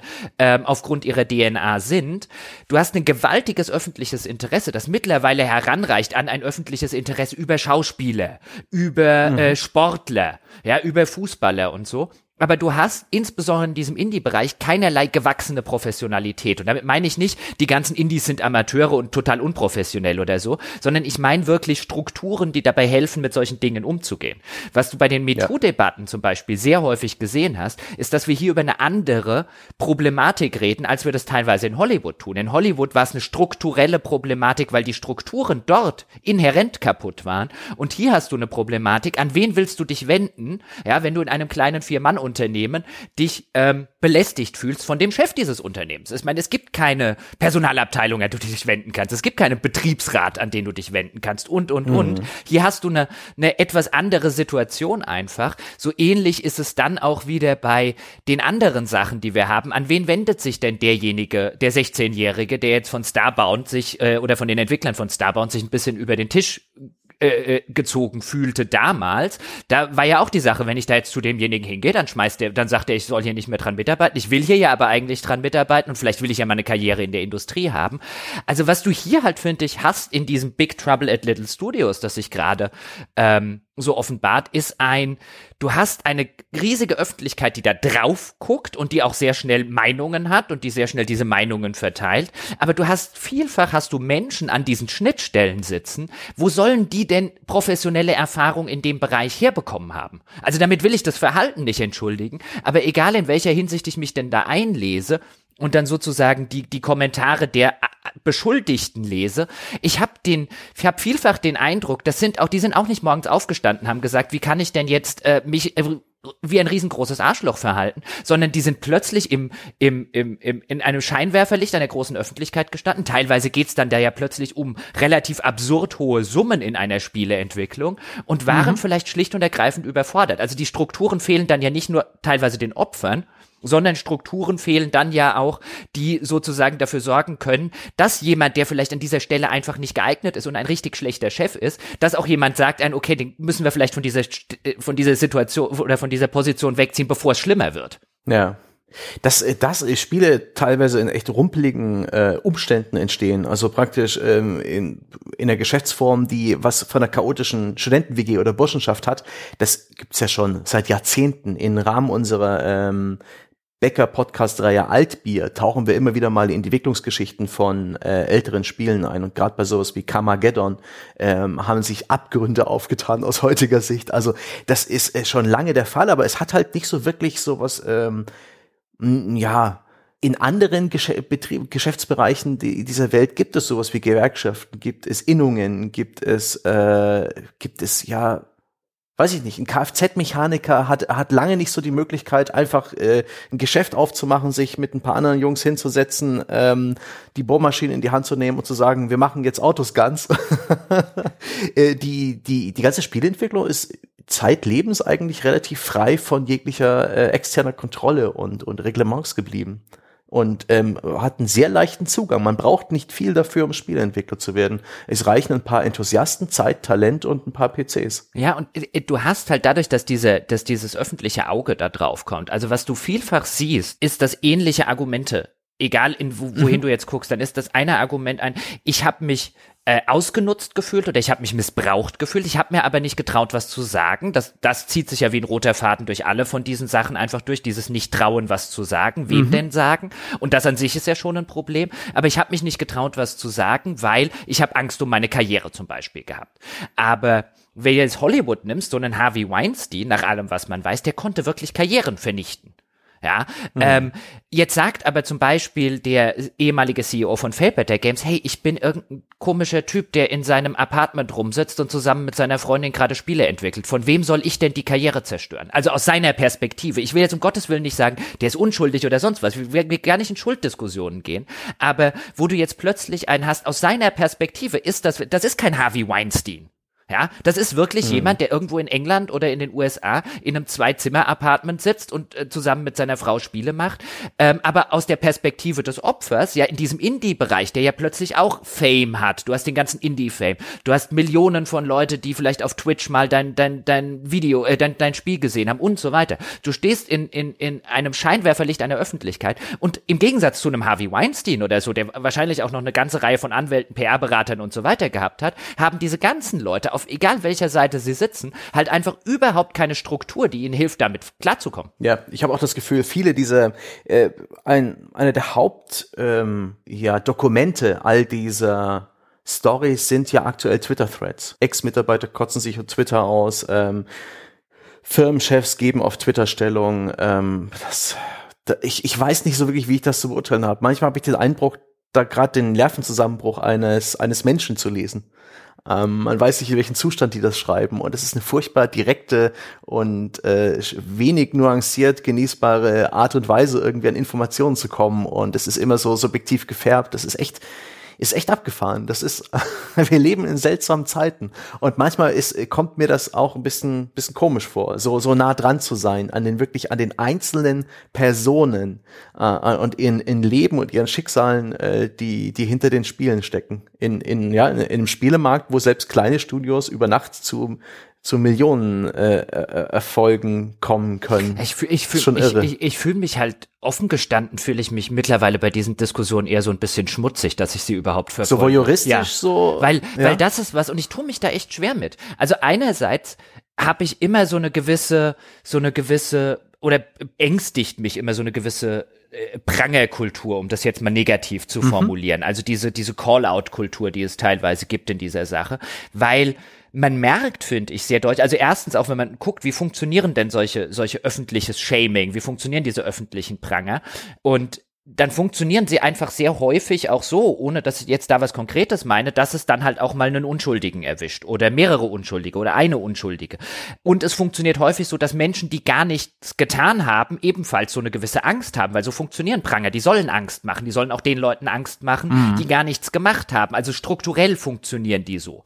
Andererseits verstehe ich komplett, wenn jetzt jemand, der sich als Opfer fühlt oder tatsächlich Opfer ist, ist ja in, in, in dem Kopf dieser Menschen ist es ja erstmal relativ egal, ob sich das das für den anderen wieder anders dargestellt hat. Also wer sich jetzt als Opfer von sexueller Gewalt, von Unterdrückung und so weiter fühlt oder es tatsächlich ist, aber keine andere Möglichkeit hat, irgendetwas zu unternehmen. Ich verstehe völlig, dass der oder diejenige dann auch seinem sozusagen der Sache öffentlich Nachdruck gibt. Also ich würde, würde mir nie anmaßen zu sagen, die dürfen das nicht sagen. Aber mhm. muss ich das tatsächlich weitertragen? Jetzt machen wir es im Rahmen dieses Podcastes, aber wenn ich jetzt zum Beispiel ein, eine ganz normale Spielewebseite habe, ich würde wirklich da sitzen und würde sagen, müssen wir da in jedem einzelnen Fall, weißt du, müssen wir uns an dieser Sache beteiligen? Wo ist da, wo ist da das öffentliche das öffentliche Interesse einer Spieleöffentlichkeit. Weißt du, wir sitzen dann da und du hast die Anschuldigungen auf der einen Seite, du hast die, die äh, Abstreitungen auf irgendwie der anderen Seite und dort werden Leben ruiniert. Und zwar mhm. auf, auf allen Seiten. Ich meine das jetzt nicht im Sinne von einem,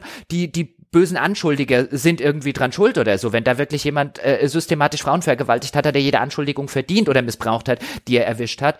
Aber ich in meiner Position, ich kann nicht nachvollziehen und nachweisen, inwiefern stimmt das, inwiefern stimmt das nicht, inwiefern ist das gerechtfertigt. Und dann hast du vielfach solche Sachen wie ein, naja, das hat man ja schon häufig gehört, also so dieses, naja, wo Rauch ist, da wird auch irgendwo Feuer sein. Und das sind halt alles solche Strukturen, die mich dann an diverse vergangene Systeme erinnern in ihrer, in ihrer ja. Funktionsweise.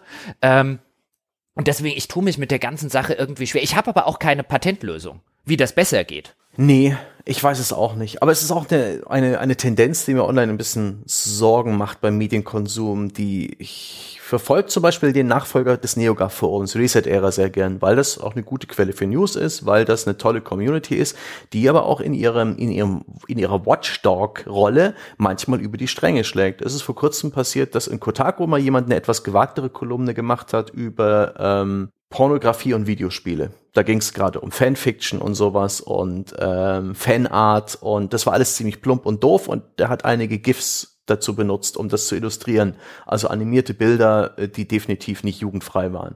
Da war eine Warnung drüber, aber ähm, das Ganze wurde als sehr geschmacklos wahrgenommen und kurz danach hat sich der Chefredakteur Steven Totilo auch entschuldigt, sämtliche Bilder aus diesem Artikel entfernt aber äh, der große Duktus war im Forum dann, ja, dann müssen wir jetzt Kotaku wieder in die Liste der gesperrten Webseiten aufnehmen, was ich für absoluten Unfug halte. Dann direkt diesen General, dieses Generalurteil über alles, was damit mit diesem einen Artikel zu tun hat, die ganze Website zu fällen und praktisch diese Art von Säuberungsaktion und, und Zensur zu betreiben, das hat mir, das hat mir Angst gemacht.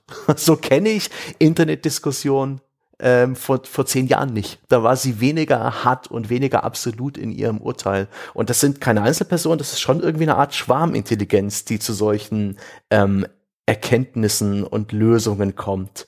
Das ist krass. Ja, und wenn, wenn aber, ja, ja, aber wenn, weißt du, wenn das, wenn das halt, also wenn wir, wenn wir jetzt drüber reden, das, das beobachten wir nicht nur im Spielebereich. Mhm.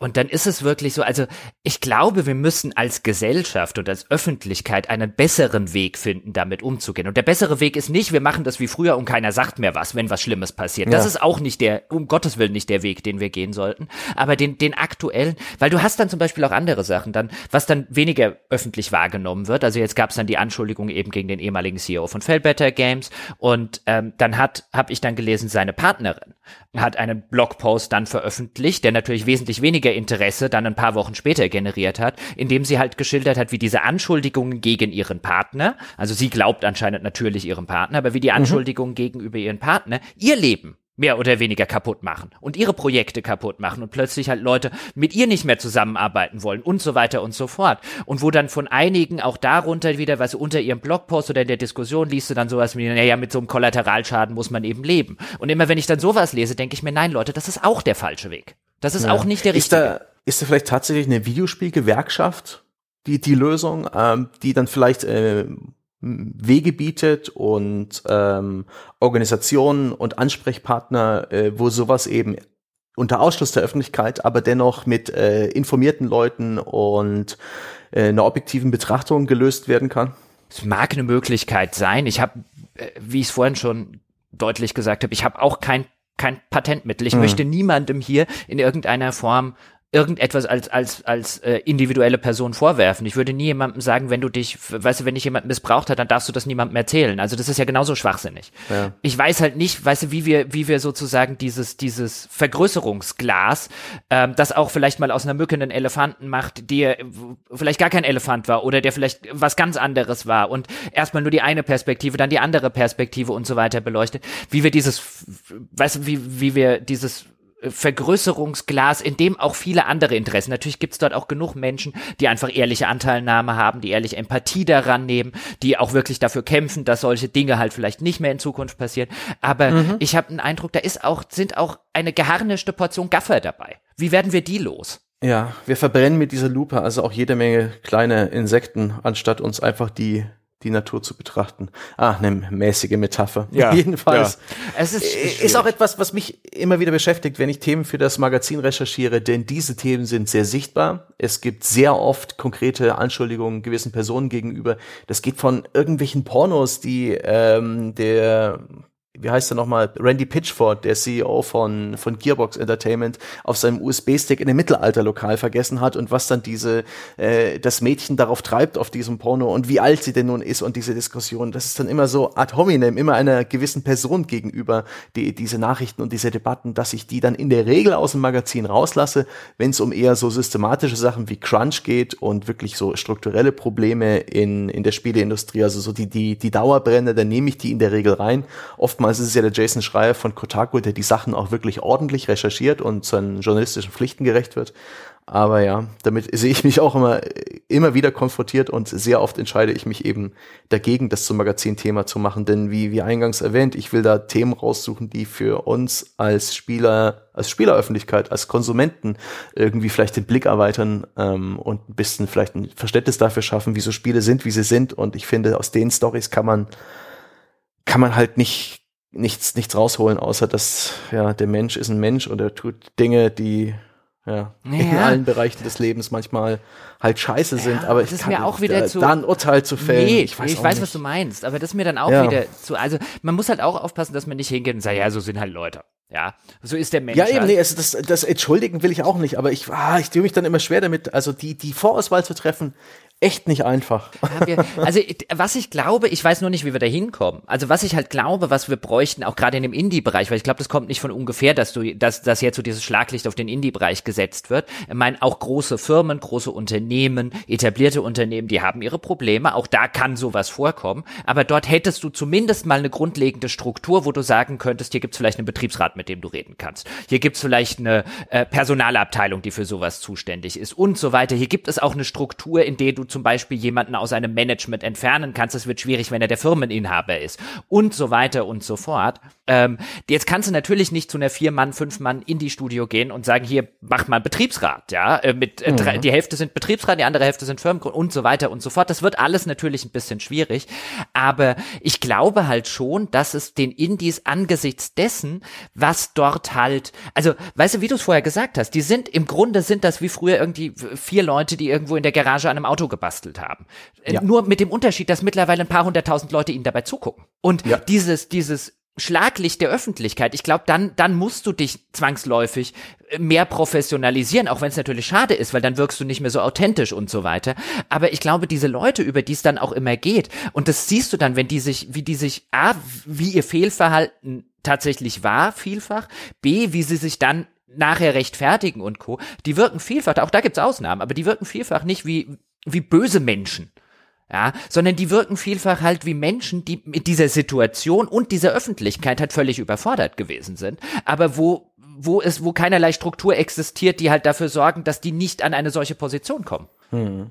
Ach Gott, und ich finde auch die Spielindustrie hat generell auf ihr, auf, aufgrund ihrer Attraktivität eben auch noch ein, ein Zusatzproblem. Es ist sehr leicht, ähm, Mitarbeiter zu gewinnen. Es, es gibt da diese Passion für Spiele, die sonst vielleicht noch im Film äh, oder im Musikbereich gibt, aber sonst eben nicht so oft. Wer hat denn bitte eine Passion dafür, Leiterplatten zu löten oder ähm, weiß nicht, Fleischwurst herzustellen? Ähm, das, der Reiz äh, der Spieleindustrie ist halt sehr groß und zwar auf allen Ebenen, ob das Spieleredakteur ist, ob das Spieleentwickler ist, äh, Grafikdesigner für Spiele und das, äh, das verschärft, glaube ich, solche Probleme noch ein bisschen, weil der ähm, weil dann vielleicht so jemand wie, wie der junge Mann, der damals 16 war, als er für Starbound angefangen hat zu arbeiten, einfach das gerne tun wollte. Und weil das ist praktisch auch ein Stück weit. Ich, ich bin in derselben Situation gewesen das wollte ich auch noch als Anekdote erzählen, in der in einer ähnlichen Situation wie damals die die Freiwilligen äh, wohl ungefähr ein Dutzend, die äh, unbezahlt an Starbound mitgearbeitet haben. Ich habe ein paar Wochen meines Lebens für Gamona.de geschrieben, News. Und ähm, ich habe nicht äh, kein einziges Mal gefragt, ob ich denn dafür irgendwie Geld bekomme. Ich war einfach froh, das machen zu dürfen. Ich wurde da ein bisschen reingezogen vom damaligen Chefredakteur, den habe ich kennengelernt, lustigerweise auf einer Entwicklerstudio-Tour. Die habe ich gewonnen. Okay, ich habe bei einem Preisausschreiben mitgemacht. Ähm, bei Giga TV musste man ein Gedicht schreiben. Es ging um Ground Control 2. Habe ich eingereicht per E-Mail, wurde in der Sendung vorgelesen, damals von Felix Rick, das weiß ich noch. Und ich bin ein Wochenende in Malmö gewesen, bei Massive bevor sie von Ubisoft gekauft wurden. Hab mir dieses Strategiespiel angeschaut, das war total geil. Waren ein paar andere Spieler dabei und eben auch praktisch so ein Redakteur, der das begleitet hat, damals Chefredakteur von Gamona.de, so einem, ja, eine der vielen Spiele-Webseiten damals. Das war ja damals eine große Vielfalt. Das ist schon viele Jahre her, ich weiß gar nicht mehr, das dürften die frühen 2000er gewesen sein. Und er meinte dann, ey, wenn du Lust hast, kannst du für uns schreiben. Und ich meinte, klar habe ich Lust. Und dann habe ich für die geschrieben. Und ich habe mich im IRC-Channel mit den anderen Redakteuren ausgetauscht, habe News geschrieben. Ich war eh den ganzen Tag am PC, ich habe mein Studium schön schleifen lassen, aber das habe ich auch ohne diese Aufgabe getan.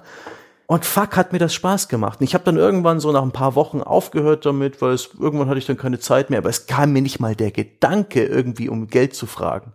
Ich, mir ist kein einziges Mal irgendwie klar gewesen, dass ich ja gerade Arbeit leiste, für die ich Geld verdient habe. Und rückblickend betrachtet, was würde ich mich gern schütteln und fragen, Alter, was hast du dir dabei gedacht? Aber ich kann verstehen, voll nachvollziehen, wie man in diese komischen Situationen reinrutscht, in der sich eben die Mitarbeiter da von Starbound wiedergefunden haben. So begeistert und so froh, da mitmachen zu dürfen an etwas, was dein Hobby ist, etwas, was du verehrst und vergötterst und dann lassen sie dich einfach, dass du einfach nicht dran denkst, solche Basics abzuklappern. Abgefahren. Die, rele die relevante Frage ist natürlich, wie lautet das Gedicht? Bitte rezitieren, Herr Stange. Äh, bitte das Gedicht? Ja. Das weiß ich nicht mehr. Wie, das weißt du nicht mehr? Das ist, das, ist doch eine reine über, Schutzbehauptung. Ohne Mist, das, ich glaube, das ist äh, den Annalen der Geschichte anheilen gefallen. Ähm, äh, nee, ich weiß es, ich, ich, ich, ich glaube, einer der Reime lief auf Ground Control und was ist das wohl? Und irgendwas mit schwedischer Wald. Ich, ich weiß es nicht mehr. Ähm, ja, lange her. Ähm, ich hoffe auch, das findet niemand mehr. Die, die Giga-Archive dürften so lange nicht zurückreichen. Und die haben Gott sei Dank viel zu viel gesendet, als dass das jetzt jemand nachschaut. Aber das mhm. war. Übermorgen lese ich es im Forum. Nee, nee, nee. Das ist Meine weg. Damen und Herren, äh, äh, äh, mein, un, an unseren Schwarm dort draußen, bitte tun Sie uns allen den Gefallen. Suchen Sie. Ja. Aber ich habe damals schon gemerkt, dass ich das gut kann. Also ich habe extrem positives Feedback bekommen. Ich war ein guter Newsautor. Ich habe äh, ich habe gut getextet. Damals hatte ich dann schon ein bisschen und das war vielleicht auch der ne, der Funke, der mich dann dazu gebracht hat, mich als Praktikant äh, bei diversen Spieleredaktionen zu bewerben. Und dann wurdest du gleich wieder ausgenutzt. Ja, ja. für 150 Euro im Monat. genau. Aber das ist das ist aber wirklich ein schöner schöner Punkt, den du nennst, weil das so genau so ein strukturelles Problem eben versinnbildlich, was ich meine. Und das haben wir insbesondere in der Spieleindustrie. Das mhm. ist halt dieses, weil du halt immer noch Leute ködern kannst. Und damals konntest du und heute konntest mit, hey, Hobby zum Beruf machen. Ja, und auch wenn der ja. Beruf am Anfang vielleicht noch gar nichts bezahlt oder so. Aber diesen Enthusiasmus ausnutzen, den du jetzt in vielen anderen Branchen vielleicht schlicht und ergreifend einfach nicht hast, weil wie du schon gesagt hast, es gibt jetzt nicht so viele, keine Ahnung, Lötkolben-Enthusiasten, wie es wahrscheinlich Spiele-Enthusiasten mhm. gibt.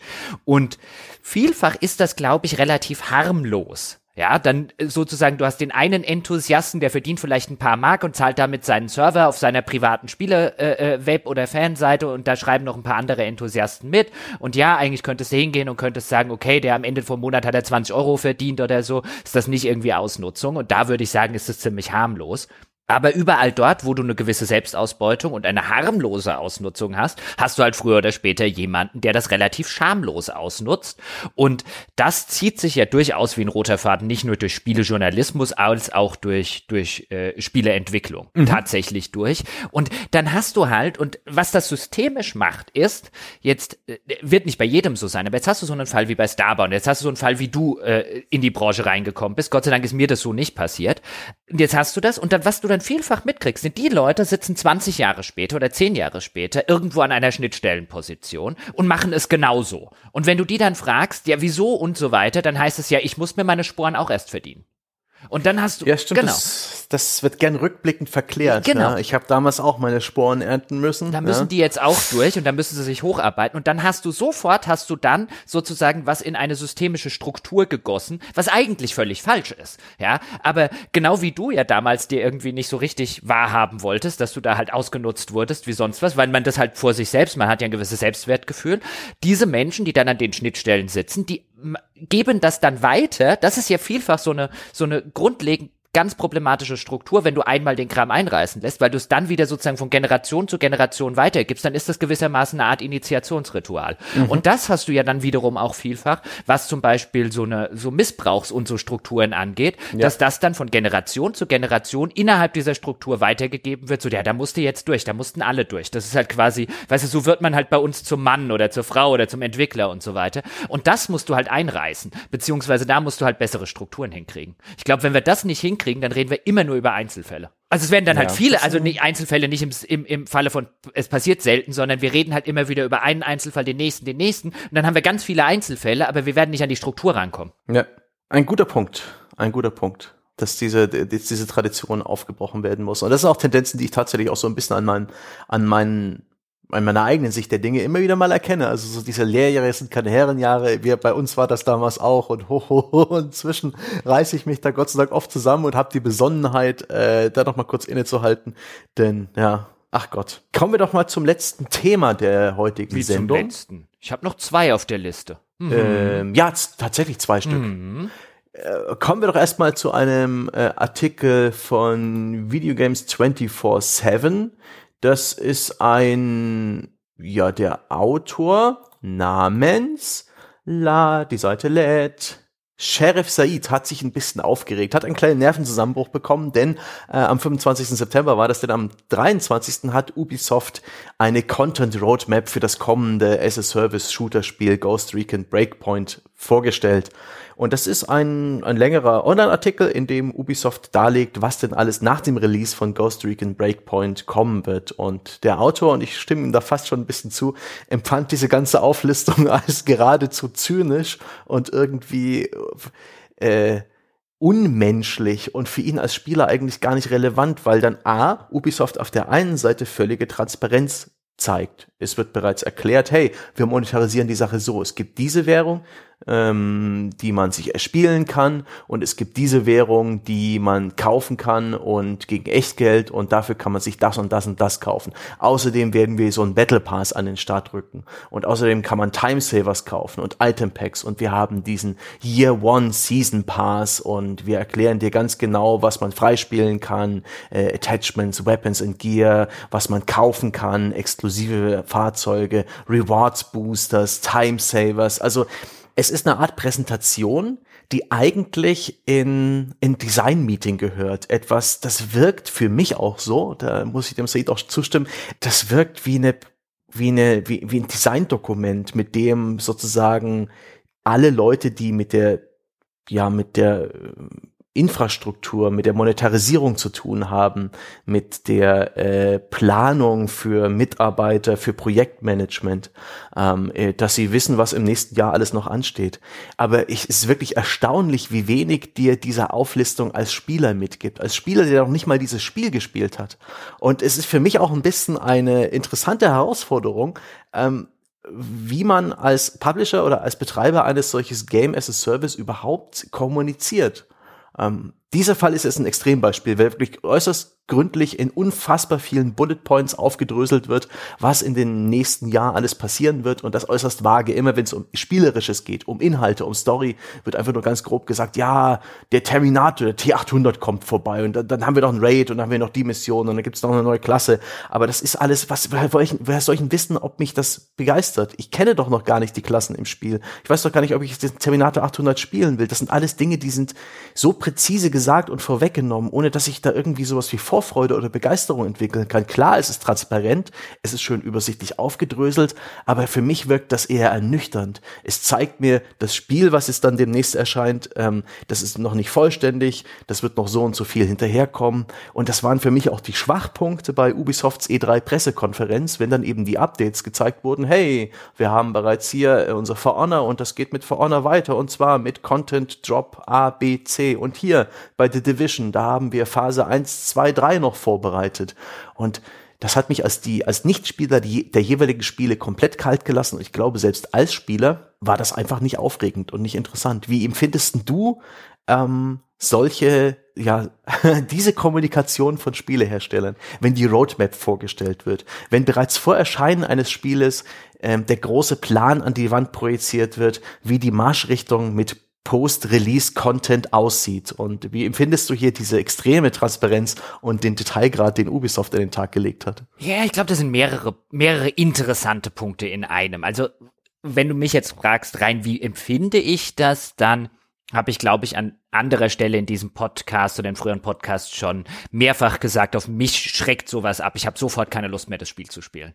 Aber ich glaube, ich bin da nicht repräsentativ, nicht mal mhm. ansatzweise mhm. repräsentativ, weil ich halt auch wirklich noch aus dieser analogen Gesellschaft komme. In der hat man einmal Geld für ein Spiel ausgegeben, dann hat man ein fertiges Spiel bekommen, dann hat man das durchgespielt und dann hat man ein anderes Spiel gespielt. Ich komme also erst gar nicht aus dieser Service-Generation, die sich ja jetzt in einer einer eher digitalen Mediennutzung entwickelt hat. Und deswegen will nicht sagen, dass ich mit Lord of the Rings Online und Co. Ich habe schon meine Service-Spiele im Laufe meines Lebens gespielt, aber ich hänge eher selten mal für ein Jahr oder ein Dreivierteljahr in so einem Service-Game fest. Ich bin da auch nicht der Ansprechpartner. Also auf mich, mich schreckt das ab. Genau wie, wie, wie das bei dir ist. Ich guck da drauf und insbesondere wenn ich das jetzt haben wir bei Ghost Recon äh, Breakpoint haben wir ja eher ein Multiplayer-Spiel. Wenn mich das auch noch bei einem, wenn mir sowas noch bei einem Singleplayer-Spiel begegnet, bei einem reinrassigen, das gar keinen Multiplayer-Modus hat, wie zum Beispiel bei Rage 2 oder so, wo dann auch erstmal eine Roadmap äh, dargestellt wird, und dann sitze ich auch da und denke, ah, guck mal, all die Sachen, die ich nicht in meinem fertigen Spiel habe, weil sie sie mir noch extra verkaufen wollen, ja, ihr könnt mich alle mal eine Runde. Aber wie gesagt, da glaube ich, bin ich nicht repräsentativ für. Und als ähm, Unternehmen, wenn ich da jetzt bei Ubisoft an entsprechender Stelle sitzen würde, würde ich das, glaube ich, genauso machen, weil sonst würde man mich sehr wahrscheinlich rausschmeißen. Aber ich glaube, dass es clever ist, was Ubisoft dort macht, wenn man jetzt einfach das Ganze aus einer Business-Perspektive betrachtet, weil die, was tut denn diese Roadmap? Die Roadmap schafft mehrere Punkte. Erstens, sie sagt schon relativ klar ein, wir haben dich für das nächste Jahr sozusagen, wir haben genug Inhalte für dich. Und das ist ja eine mhm. der Befürchtungen, die Spieler haben, wenn sie sich auf ein solches Service-Game einlassen und quasi die Zeit investieren, sich committen auf dieses Spiel, dann wollen sie sicher sein, das wird ihnen nicht nach zwei oder drei Monaten wird dem Ding der Hahn abgedreht. Das ist ein bisschen wie bei TV-Serien, wo du ja auch viele Leute hast, die sagen, ich warte erst, bis die fertig wird. Ich habe keine Lust, dass ich mitten in irgendwie zwei Staffeln oder so und dann endet das und es hat kein Ende. Das gibt's mhm. ja vielfach. So, bevor ich mich committe, ja, bevor ich mich einlasse auf das alles, will ich auch tatsächlich wissen, ja, das geht weiter und das wird nicht nach der ersten Staffel in irgendeiner Form abgesetzt. So ähnlich ist es hier auch und das schaffst du damit, wenn du dich halt auch tatsächlich dran hältst. Wir haben gerade bei Anthem, dem BioWare-Spiel, den anderen Fall, wo sie die ganze Roadmap wieder kassiert haben. Das war übrigens nicht sonderlich clever äh, was das angeht. Aber das ist das Erste, was du machst. Also du sagst deinen Spielern, ihr kauft euch nicht nur dieses Spiel und wenn ihr ein Service-Game kauft, dann wollt ihr auch wissen, es kommt, passiert danach was und ja, es passiert was. Das Nächste, was du machst, ist, du beugst schon mal dem Vorwurf, der äh, hier wird ja hier die ganze Zeit irgendwie Premium-Währung und Pay-to-Win und so weiter, sondern du gehst erstmal ganz transparent mit deinem ganzen Bezahlmodell nach Release noch um, deine ganzen Stimmt. Passes und so weiter, damit dir auch keiner mehr ans Bein pinkeln kann und sagt, hey, da habe ich ja noch nie was von gehört. Nee, nee, wusstest du schon vor Release. Diese Transparenz, die hier einen Ghost Recon Breakpoint und einen Ubisoft macht, ist sogar in der Hinsicht relativ vorbildlich. Was du dann aber hast, und da stimme ich dir auch wieder zu, ist, und wen das interessiert, der kann sich diese Roadmap mal angucken. Sebastian, du willst es ja verlinken. Ähm, ist total interessant. Du hast dort ein für Internetverhältnisse Roman stehen, in dem ja. steht nichts zu dem Spiel oder so gut wie nichts. Und wenn was zu dem ja. Spiel steht, sind es total schwammige Sachen wie ein, ja, und da kommen neue Mechaniken dazu. Ja, welche? Keine Ahnung.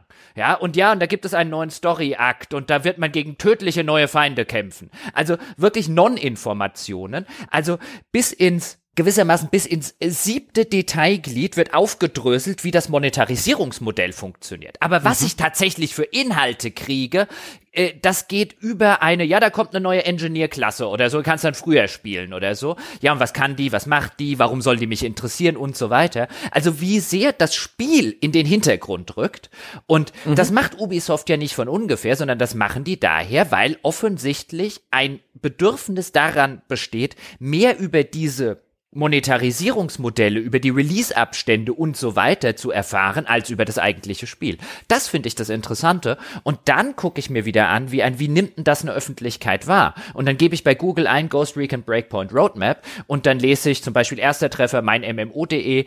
Ähm, Ubisoft hat unlängst die Roadmap für das kommende Ghost Recon Breakpoint veröffentlicht. Auf diese Inhalte könnt ihr euch freuen. So, dann hat man wieder eine Webseite, die PR für Ubisoft gemacht, aber das ist mhm. ja das, was ich als Ubisoft haben möchte. Was wird denn nach draußen transportiert? Nach draußen wird transportiert, oh, die haben schon einen Plan für nach dem Release, auf was kann ich mich freuen?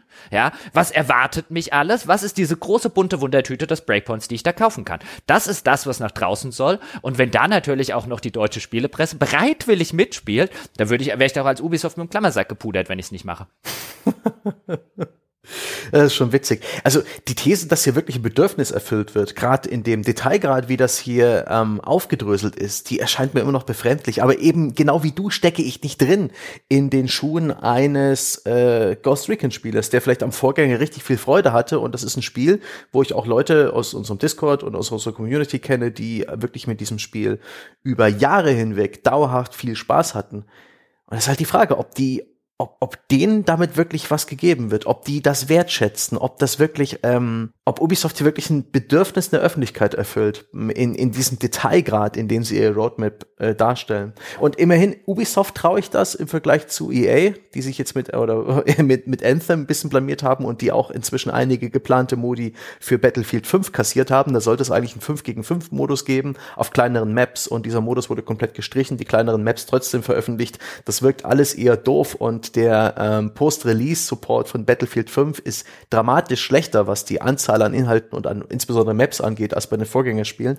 Ähm, immerhin, ich traue Ubisoft zu, die haben einen guten Track-Record, wie man sagt. Die haben bewiesen, dass sie das können und die sind auch so ein bisschen so die Veteranen des as-a-Service-Games. Aber das ist für mich halt schon auch wieder so ein Moment des, holy shit, ich bin alt geworden. Ja, das, weißt du, das Bedürfnis, was dir befriedigt wird, ist nicht so sehr ein Bedürfnis, so wirkt es bestimmt auf Außenstehende, aber das ist nicht so sehr ein Bedürfnis nach einem, ich will jetzt bis ins kleinste Detail irgendwie wissen, was für unterschiedliche Premium-Währungen und so weiter gibt es. Das, das wird bei manchen Spielern oder potenziellen Spielern sicherlich der Fall sein. Aber was letztlich das Bedürfnis, was erfüllt wird, ist ein, du gehst, wenn du so einen Service-Game spielst, dann gehst du in gewisserlei Hinsicht mhm. eine Beziehung mit einem Spiel ein. Und was hier das Bedürfnis, ja. das erfüllt wird, ist ein, ich hab dich im Gegenzug auch lieb. Weißt du, ich lass dich nicht nach zwei Wochen sitzen oder nach vier Wochen sitzen, um in der Analogie zu bleiben. Also die, die Qualität der Ubisoft Roadmap, sie ist schön lang. Ist gar nicht so wichtig, was drin steht. Sie ist fucking huge. Ja, also das ist The ja biggest. auch, wenn ich jetzt zu Release, ich stecke jetzt 200 Stunden in dieses Service Game, ich ergrinde mir das und das und das und mhm. das und irgendwann bin ich an diesem Maximalpunkt angelangt. Jetzt habe ich hunderte von Stunden investiert. Dann soll bitte noch was kommen. Das würde ich als mhm. Spieler wollen und mir schon am Release zu zeigen, ja, ja, mach dir keine Sorgen, wir haben durchgeplant bis nächstes Jahr Herbst ja, Roadmap für mhm. ein Jahr sozusagen. Du kannst auch mal eine Woche Pause machen sozusagen vom Spiel. Es kommt immer noch genug Zeug. Es wird danach nicht leer sein, wenn du auf die Server kommst und so weiter. Also dieses Hier, Versprechen. Komm, kauf schon mal den Season Pass. Ja, ja, klar. Kauf den doch gleich mit. Aber dieses, dieses Versprechen ein, ich lass dich ja. nicht nach zwei Wochen im Regen stehen oder nach vier Wochen, sondern ich habe hier Zeug ein Jahr lang. Das hatte ja Anthem zum Beispiel zu Release in der Form nicht. Dann haben sie sehr schnell irgendwie was hingebogen, weil sie gemerkt haben, sowas fehlt.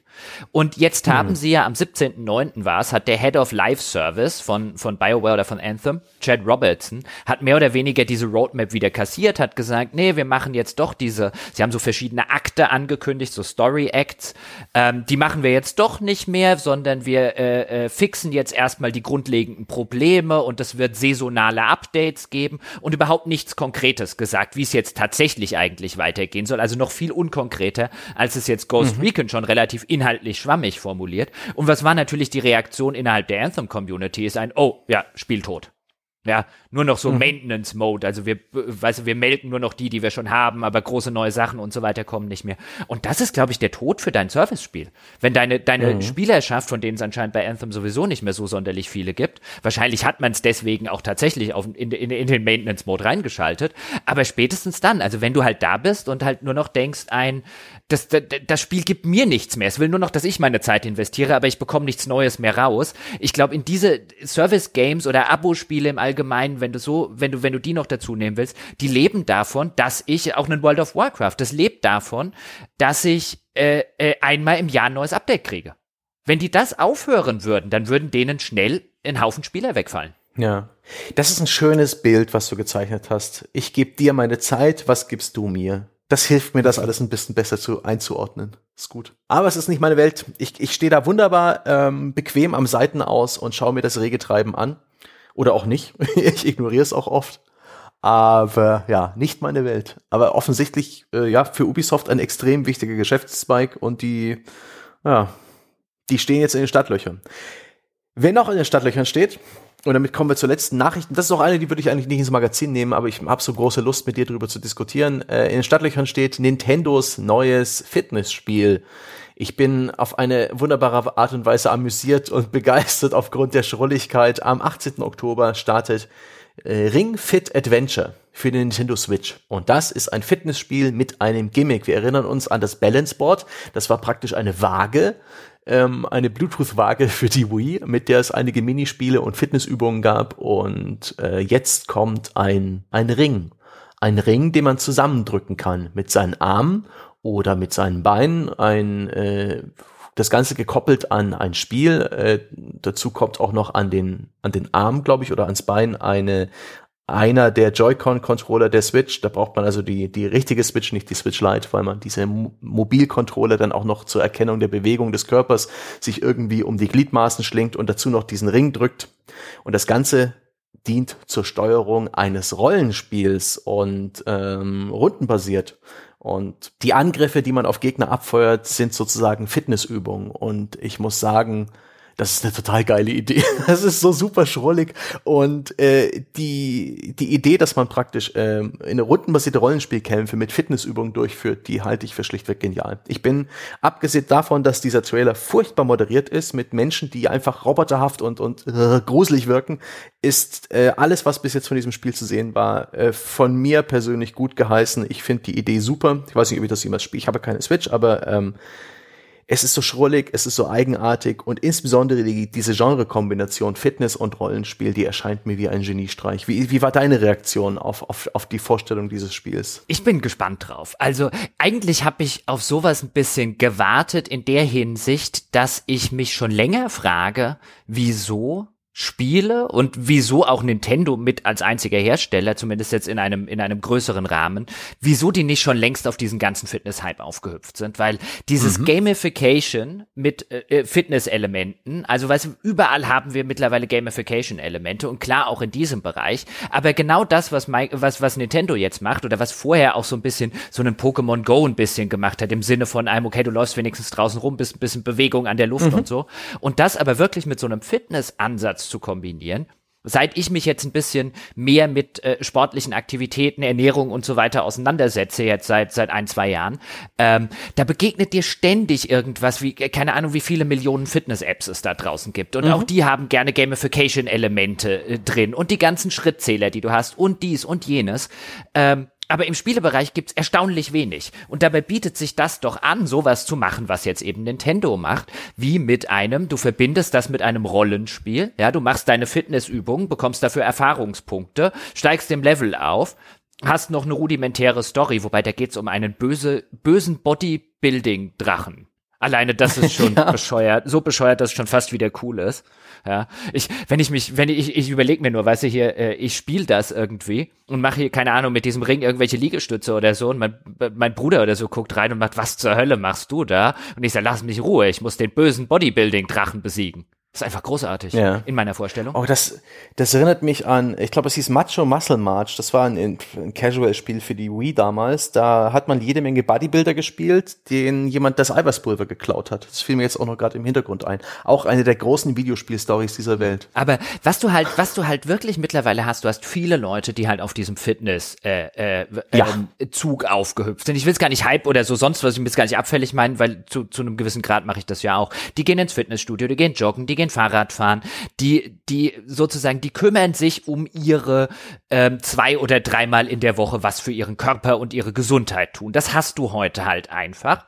Das will ich jetzt gar nicht negativ oder positiv bewerten, das ist halt einfach so. Was dir vielfach aber begegnet, zumindest mir jetzt aus anekdotischer Sicht, sind Menschen, die das eigentlich nicht gerne machen und die sich deswegen Krücken bedienen, damit sie sozusagen in der Zeit ähm, noch eigentlich was machen, was sie lieber machen können. Die hören dann Podcasts zum Beispiel, die hören Musik, mhm. die hören ähm, Hörbücher, die kaufen sich einen Heimtrainer, damit sie dabei Fernseh gucken können und so weiter und so fort. Also intrinsisch aus sich heraus machen viele Menschen, die ich kenne und die mir begegnen, diese sportliche Betätigung eigentlich gar nicht gerne. Sie machen sie, weil sie das Gefühl haben, sie sollten oder sie müssten und weil es gesund ist, aber eigentlich würden sie in der Zeit lieber was anderes machen, deswegen bedienen sie sich noch so einer Unterhaltungskrücke, damit sie sich zumindest bei der Stunde im Wald rumlaufen nicht zu Tode langweilen.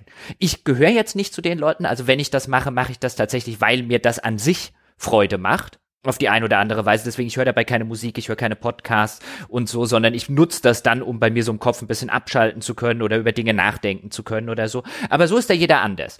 Aber wenn du jetzt, und aber das, was mir am meisten begegnet, wenn ich in ein Fitnessstudio gehe, wenn ich im Wald joggen gehe, mir läuft so gut wie niemand mehr über den Weg, der nichts auf den Ohren hat. Zum Beispiel. Ähm, und wenn das hm. halt einfach dieses Umfeld ist, in dem du dich bewegst und mir dann die Gelegenheit dazu gibst, mit eben so einem so einem Hilfsmittel wie jetzt diesem Ring, ähm, in den kommt ja das eine Joy-Con der Switch rein und dann mhm. eben in dieses in dieses äh, in dieses äh, Leg Strap, wie es heißt, also in dieses genau an den Oberschenkel genau in den Oberschenkel, was du dann mit dem Klettverschluss zumachst, kommt der zweite Joy-Con zur Bewegungserkennung und dann jogge ich im Wohnzimmer zum Beispiel. Also es läuft dann ja so, wenn du die Figur nach vorne rennen lassen möchtest, du hast dann so eine Third Person äh, dann musst du auf der Stelle laufen. Zum Beispiel. Und wenn du halt, wenn die halt so eine Treppe hochlaufen soll oder so, dann musst du halt die, die, die Beine sozusagen höher ziehen, so Knee-Steps und so weiter machen. Ähm, und wenn es dann zu den Kämpfen kommt, dann machst du halt verschiedene Fitnessübungen und die gelten dann als Angriff zum Beispiel in so einem typischen JRPG, ähm, ja. rundenbasierten Kampf. Zumindest so sieht es aus, was man da bislang gesehen hat. Und dann macht man, keine Ahnung, li dann liegestützt du die Gegner zu Tode. Und das klingt alles ein bisschen komisch, aber unter der ganzen Prämisse und dem ganzen Kontext, den ich gerade gesagt habe, dass es, glaube ich, sehr viele Leute gibt, die einfach gerne was sportlich machen würden, die gerne etwas für ihre Gesundheit, für ihren Körper und so weiter machen würden, aber eigentlich sich ziemlich zu Tode langweilen in einem Fitnessstudio oder beim Joggen im Wald. Warum nicht? Also ich wundere mich eigentlich, ja. dass das so lange gedauert hat, ähm, bis, bis sowas auf den Markt gekommen ist, wieder nach dem letzten Fitness wie Board, das es da ja mal gab, aber das ist ja auch schon einige Jahre her. Das ist schon lange her. Was ich lustig finde, ist, dass sie sich ausgerechnet einen Pilates-Ring haben einfallen lassen, denn dieses, dieser Ring-Fit-Controller ist nichts anderes als ein im, in diesem Pilates-Sportgenre verbreiteter Hilfsring, der auch als Magic Ring oder Magic Circle bezeichnet wird, den man einfach, der hat so, ähm, so Kissen, die, die man mit den Händen greifen kann und mit dem man ihn auch bequem mit dem äh, mit den Beinen zusammendrücken kann. Und das ist eben eine eine Trainingsart, die ist echt nicht doof, weil dieses Zusammendrücken von etwas, das trainiert auch die, ich glaube Ablatoren heißen die, also die nicht die Hauptmuskeln deiner Arme und Beine, sondern die, die so ein bisschen für die seitlichen Bewegungen äh, wichtig sind. Und äh, in diesem Pilates Sport, der auch nach dem Herrn Pilates benannt wurde, geht's ohnehin so ein bisschen darum, die äh, ja die die Körpermitte zu stärken, Beckenbodenmuskulatur, äh, den den Core was wohl auch ganz gesund ist. Ähm, ein witziges Trainingsmittel. Ich habe dieses Ding vorher noch nicht gesehen und habe dann gleich mal recherchiert, wo das herkommt und war auch völlig überrascht, dass hier Nintendo im, im Gebiet des Pilates wildert. Aber es erscheint mir als die deutlich bessere Trainingsmethode als damals beim Balance Board, was ja mehr oder weniger lediglich als Spielmechanik da einen Schwerpunkt gemessen hat, wo man praktisch äh, seinen Körperschwerpunkt durch die verschiedenen Übungen äh, nach vorn, nach hinten, nach links und rechts verlagert hat, um da irgendwelche Minispiele zu erledigen. Und ich finde die Evolution dieses Gedankenhalten, Fitnessspiel für die ganze Familie in, in zwei Punkten da deutlich besser. Das Gerät ist ein passenderes, schlaueres und die, die spielerische Umsetzung. Ein Rollenspiel statt einer Minispielsammlung halte ich auch für motivierend. Mhm. Denn ein Rollenspiel motiviert mich. Ich will wachsen.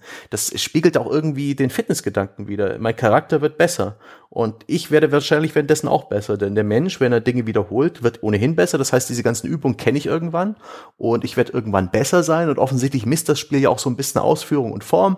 Das heißt, wie genau und wie, ob man das im richtigen Rhythmus, in der richtigen Geschwindigkeit macht ich, oder auch in der richtigen Frequenz. Ich bin mir sicher, das ist eine, das geht wunderbar Hand in Hand. Dieses besser in diesen Fitnessübungen werden mit dem Wachstum deines Charakters, mhm. mit dem Fortschritt im Spiel. Es ist, das passt wie Arsch auf Eimer. Ja, cool. Also diese Rollenspiele, die halt immer diese etwas extrinsischen Karotten haben im Sinne von Erfahrungspunkte und Levelaufstieg mhm. und so weiter, klassische extrinsische Motivationsfaktoren, die aber genau die sind, die du halt brauchst, wenn dir eine Tätigkeit intrinsisch keinen Spaß macht, Mhm. Ähm, das, das passt, wie du schön gesagt hast, wie, wie Arsch auf Eimer. Deswegen wundert es mich eher, dass das noch, äh, noch, äh, dass es das in der Form äh, so noch nicht gegeben hat, zumindest meines Kenntnisstandes nach nicht. Hab neulich ja. auch mit einem Kumpel äh, äh, äh, so ein bisschen drüber gequatscht und mich wundert das auch immer wieder, wenn ich mir so die ganzen Fitness-Apps und so weiter angucke, wie wenig da immer noch mit Gamification gearbeitet wird. Also auch sowas wie ja. zum Beispiel so einen Pokémon Go oder so, so ein Spielprinzip, dass du viel mehr auf so einen Fitnessgedanken setzt. Wie zum Beispiel beim, keine Ahnung, jetzt vielleicht beim Joggen wird es ein bisschen schwierig, die ganze Zeit am Handy rumzuspielen oder so. Aber halt sowas nimmst, also von so einem Prinzip, du musst halt rausgehen, du musst irgendwas entdecken, du musst dort gucken, du musst da hinten hingehen. Ähm, das viel mehr unter so einen Fitness, unter so einen Bewegungsaspekt zu setzen, ich ja. glaube, da, da ging noch wesentlich es, mehr. Es gibt da durchaus Sachen. Ich glaube, da es hat auch ein Stück mit der Sichtbarkeit zu tun. Da wir uns in diesem Core-Gaming-Bereich befinden, sind die gar nicht so präsent. Ich habe zum Beispiel von Run Zombies sehr viel gehört. Das ist praktisch eine App, die dich äh, beim Joggen begleitet und zwar akustisch und die dir ab und zu sagt, dass Zombies in der Nähe sind und dir sagt, jetzt musst du echt schnell rennen, sonst kommen die Zombies und die dich teilweise auch umlenkt da kannst du jetzt nicht lang die Straße, weil da ist alles voller Zombies, du biegst es mal rechts ab. Also so die Narrativ dich hm, dazu zwingt, cool. äh, neue Wege ja. zu finden und ab und zu mal einen Sprint einzulegen, bevor die Zombies dich finden. Das ist äh, auch schon alter Käse, davon habe ich 2013 gehört, äh, noch nie ausprobiert, weil ich habe benutzt mein äh, Smartphone nicht auf die Art und Weise und die einzigen Kopfhörer, die ich habe, sind, sind die Oldschool über den Ohren, die komplett schweißnass werden nach zehn Minuten Aktivität.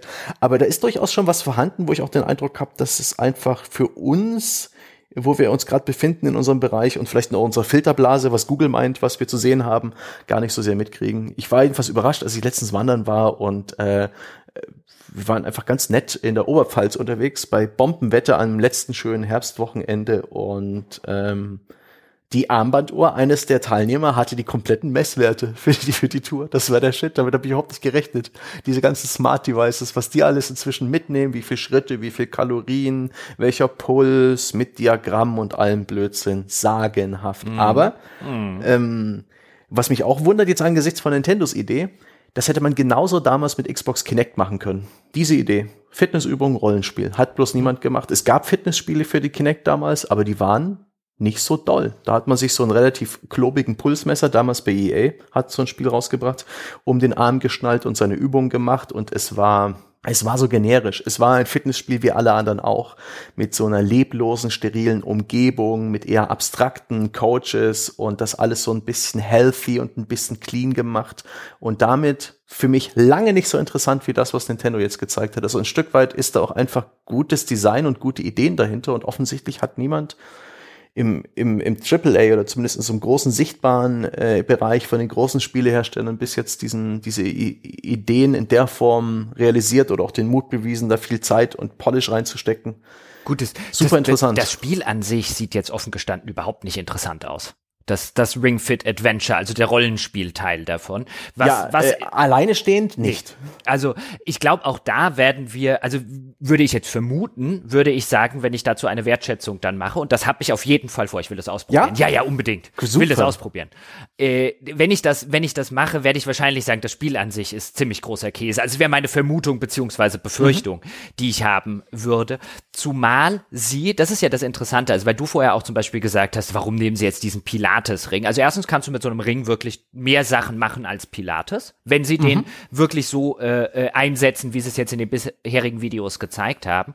Und zweitens, du hast halt irgendein Gerät, das du wahrscheinlich halbwegs billig irgendwo in äh, China oder Co. produzieren lassen ja, kannst. Der kostet nichts. Genau.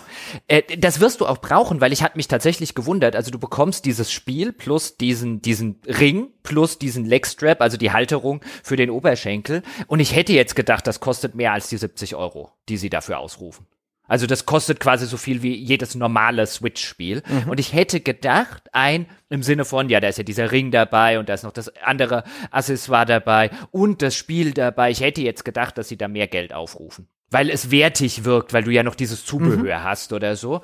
Ähm, und wahrscheinlich haben sie aber intern gesagt, so mehr als für ein normales Switch-Spiel können wir dafür nicht nehmen. Deswegen werden wir irgendein Hilfsmittel brauchen, das wir günstig produzieren können. Ja, das Balance Board war tatsächlich auch ein, ein gutes, ein gutes Stück teuer. Ich glaube, das hat 100 Euro damals gekostet. Mhm. Und es war auch ein Turm. Also das äh, war schwer und das hat Batterien gebraucht und das Ding ist einfach nur ein, äh, ein Stück Plastik mit, mit einer Feder. Hoffentlich gut verarbeitet. Da bin ich sehr gespannt drauf, ob das sich auch gut anfühlt ob das nicht kratzt, ob das irgendwelche Grate hat, da bin ich sehr gespannt auf deinen Bericht und da steckt man halt den Joy-Con-Controller rein und fertig. Ja, und ich bin halt vor allen Dingen auch mal sehr gespannt darauf, einfach jetzt aus purem eigenen Interesse, nicht mal im Sinne von, mhm. weiß ich will dann Nintendo irgendwie blöd ans Bein pinkeln oder so, aber ich würde das gerne mal mit einer äh, Bekannten durchgehen, die halt seit seit Jahren in dem Fitnessbereich arbeitet und sich da also auch so auf Reha-Fitness und so weiter und sich in dem medizinischen mhm. Ding auskennt, weil was du halt häufig hast und was ja so ein häufiger Kritikpunkt zum Beispiel an so billig Fitnessstudios ist, die bringen dir halt Übungen bei, mit denen ja, mit denen baust du Muskulatur auf und machst dir gleichzeitig die Gelenke kaputt.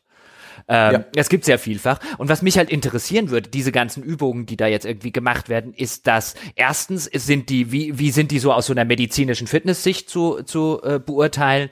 Und ähm, zweitens, ein kriegst du davor gemacht, wie die richtig gehen und so. Das würde mich halt einfach nur mhm. interessieren, mhm. also im Sinne von einem, wie viel steckt da drin, jetzt auch auf Seiten des, des Herstellers? Wie haben die da mit Sportmedizinern Stimmt. zusammengearbeitet und ja. so weiter? Und wie kommt das dann? Also kann ich dort auch tatsächlich das, was man dann ja wahrscheinlich den Leuten verspricht, nämlich du machst dir was für deine Gesundheit, stimmt das auch? Also bring dir die Übungen zum Beispiel auch vernünftig bei. Oder machst du halt einfach falsche Kniebeugen oder einfach falsche Liegestütze? Da kann man durchaus Dinge falsch machen, kann man sich durchaus die Gelenke kaputt machen bei. Ja, das ist ein gutes Argument, wie, wie sicher das Produkt eigentlich ist. Ja, also Sehr spannend. interessiert mich einfach. Also wie viel, wie viel ja. steckt auch da so ein bisschen, so ein bisschen äh, äh, drin?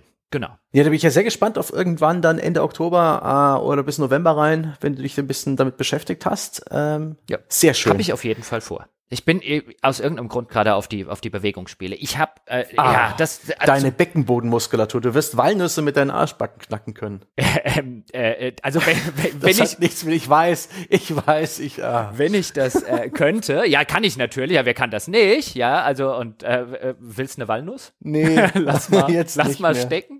Uh.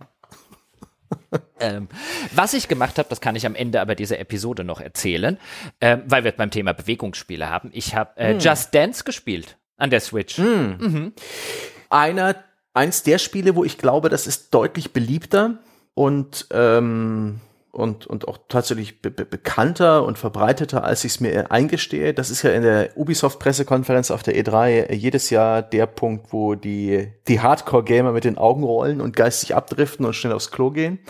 Aber ich, ich habe inzwischen auch schon Belege dafür gesehen, dass es echt Spaß machen kann und dass das ein, äh, ein echt eine witzige Spiel- und Tanz- und Gemeinschaftserfahrung vom Fernseher sein kann. Wie hast du es denn wahrgenommen? Also ich werde mich hüten, das zusammen mit anderen Leuten zu spielen, die mir dann beim nicht tanzen können zugucken, weil ich wirklich überhaupt kein Rhythmusgefühl besitze. Ich konnte noch mhm. nie tanzen, ich werde nie tanzen können. Aber ich dachte, ich probiere es jetzt einfach mal aus. Und das ist wirklich nett umgesetzt. Also du hast dann ja das eine Joy-Con in der Hand und dann hast du ja den, den Tänzer auf dem Bildschirm, den du sozusagen spiegelst.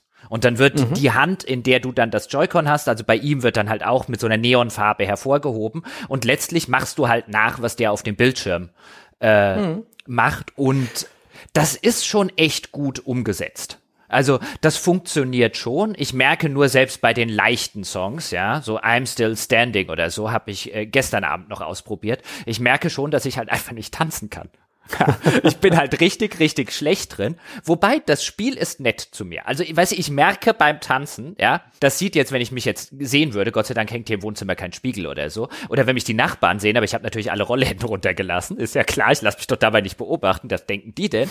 ja. Aber wenn ich mich da jetzt selber gesehen hätte, ich war garantiert Bock schlecht. Ich kam mir sogar Bock schlecht vor. Ich habe die Hälfte falsch gemacht. Dann, oh, ich mache hier schon mhm. wieder falsche Richtung und so. Ich war elendig, aber mein Gott hat mir das Spiel häufig gesagt, wie gut ich bin. Ich hab, kam mir total special vor. Mhm. Ich glaube, das ist aber auch schon wichtig, dass die Leute bei der Stange bleiben, weil genau diese Empfindung, die du hast, so ein bisschen Scham, auch wenn, auch wenn sie völlig ja, ja. fehl am Platz ist, so ein bisschen, ach Gott, wenn mich die Leute jetzt sehen, ich, ach, dass das äh, echt ein, ein, Grund ist, aus dem viele Leute solche Programme, ob das jetzt eine Fitness-DVD ist oder eine Fitness-App und sowas, gerne wieder abbrechen. Und da gehört das, glaube ich, unerbittliche Positivität ja. gehört einfach ja, dazu. Ich habe irgendwie, um, um ich habe irgendwie 9000 Punkte oder so erreicht. Ich habe keine Ahnung, ob das viel ist oder ob das wenig ist und so. Aha. Und das Spiel sorgt auch wirklich dafür. Also weißt du, wenn du da sowas wie bei Astral Chain machen würdest mit der Bewertung, so nach dem ersten Tanz mhm. die meines ja, so, okay, ich spiele was anderes. Ich meine, ich weiß, dass es bestenfalls ein D- meines war, aber das musste mir ja so nicht sagen. Ja, na, wer weiß. Ich meine, ich, ich, ich höre immer wieder Geschichten und habe zum Teil auch E-Mails bekommen in, in meiner Laufbahn von Leuten, die halt äh, bei sowas hängen geblieben sind, die mit Just Dance ähm, wirklich einfach diszipliniert und vor allen Dingen mit Spaß äh, bei der Sache geblieben mhm. sind. Sehr beliebt auch Tanzmattenspiele mir hat mir jemand geschrieben, der mit irgendwie einem Tanzmattenspiel 20 Kilo abgenommen hat, was hat ihn einfach gehuckt, wo man diese Pfeile links, rechts, oben, unten auf der Tanzmatte nachtanzt, die dann von oben nach unten regnen und äh, Dance Dance Revolution und sowas und dazu halt so eher sehr, sehr schnelle, poppige Japan-Musik oder auch vieles anderes. Da gibt's inzwischen auch so eine Open Source Community mit einer, äh, einer schier unendlichen Auswahl. Genauso in Virtual Reality, das Beat Saber ist wohl auch ein krasses Workout und dass da Leute wirklich darauf hängen bleiben und dass es für die einfach ihr Sport wird, weil es eine geile Gamification hat, weil es Punktewertung gibt, weil sie da dadurch motiviert werden, eben ihren Highscore zu knacken. Ja. Etwas, was eigentlich aus Arcade kommt. Ja, also ich kann mir das sehr gut vorstellen, dass, dass man das so nutzen kann, bestimmt. Und auch, dass das einige so nutzen, eben als Fitnessprogramm. Also bevor ich ins mhm. Fitnessstudio gehe, gehe ich eine Stunde Just Dance spielen. Dann habe ich auch meine Kalorien verbraucht. Ich habe mich ebenfalls bewegt. Und das macht mir wahrscheinlich, würde ich jetzt sogar sagen, es wird wahrscheinlich, wenn man es halbwegs kann, wesentlich mehr Spaß machen als irgendwie Gewichte stemmen. Oder als ir irgendein ja. Laufband zum Beispiel oder irgendein Cardio-Trainer oder sonst irgendwas. Das ist schon wahrscheinlich als Spiel oder als Betätigung schon besser, wenn man halt besser tanzen kann als ich. Hm. Also oh, äh, äh, Fitnessstudios soll Gamification inzwischen auch durchaus vorhanden sein. Also gerade diese Laufbänder und diese Fahrräder, auf denen man unterwegs ist, bieten dir inzwischen auch irgendwie ein Spiel ja, an. ich weiß, aber das äh, vergiss es. Also bevor ich, also ich meine, ich bin jetzt jemand, ich ich gehe nicht ins Fitnessstudio, um auf dem Laufband zu gehen. Ich habe einen Wald und ich habe hier Felder ja. und so ähm, und ich gehe auch nicht zum Fahrradfahren äh, dorthin. Aber ich habe das jetzt das ein oder andere Mal schon beim Ausprobieren. Dann würde ich sagen, bevor ich das machen würde und dafür auch noch einen Haufen Geld, weil Fitnessstudios sind echt nicht billig, dann würde ich mir einen Heimtrainer kaufen und dabei Fernseh gucken oder so. Oder Playstation spielen. Ja, also für mhm. im Vergleich zu den Gamification-Sachen, die ich jetzt auf solchen Trainern gesehen habe, weißt du, die sind halt noch das ist halt so ungefähr ein, ah, ja, der Atari 2600 hat angerufen, will seine Gamification wieder haben. okay, ich verstehe. Also da, dann würde ich ernsthaft sagen, ein, dann stelle ich mir den Heimtrainer ins Wohnzimmer und dann spiele ich halt beim Radeln irgendwie was auf der Playstation oder ich guck, guck, guck Netflix oder so. Ach, schön. Na dann, ähm, dann haben wir jetzt auch schon locker äh, flockig die Zwei-Stunden-Marke gerissen. Ja, mein, mein Blutzucker, ja, der Bierpegel, die, die, die, die Hopfung, muss auch nochmal äh, aufge, aufgelegt werden. Ich, ich, ich habe jetzt diese, reden, Sie nur von, reden Sie nur von sich selbst, Herr Stange. Ich habe noch mehr neuseeländisches Bier. Du hast es gut. Mhm. Das ist. Ich habe Re Regenwetter, aber dafür habe ich Urlaub nächste Woche und verabschiede mich deswegen auch meinerseits erstmal für die nächsten Tage. Mich gibt sicherlich nochmal zu hören, auch in, in der nächsten Woche, aber ich bin raus. Ich bin, äh, ich bin unterwegs und dann wieder regulär ähm, in anderthalb Wochen wieder ja. bei The Pod. Dann wünsche ich dir. Und wir hören uns. Ich wünsche dir jetzt an dieser Stelle mal kurz, wir hören uns auch zum letzten Mal jetzt, also quasi mit ja. Ende dieser Aufnahme.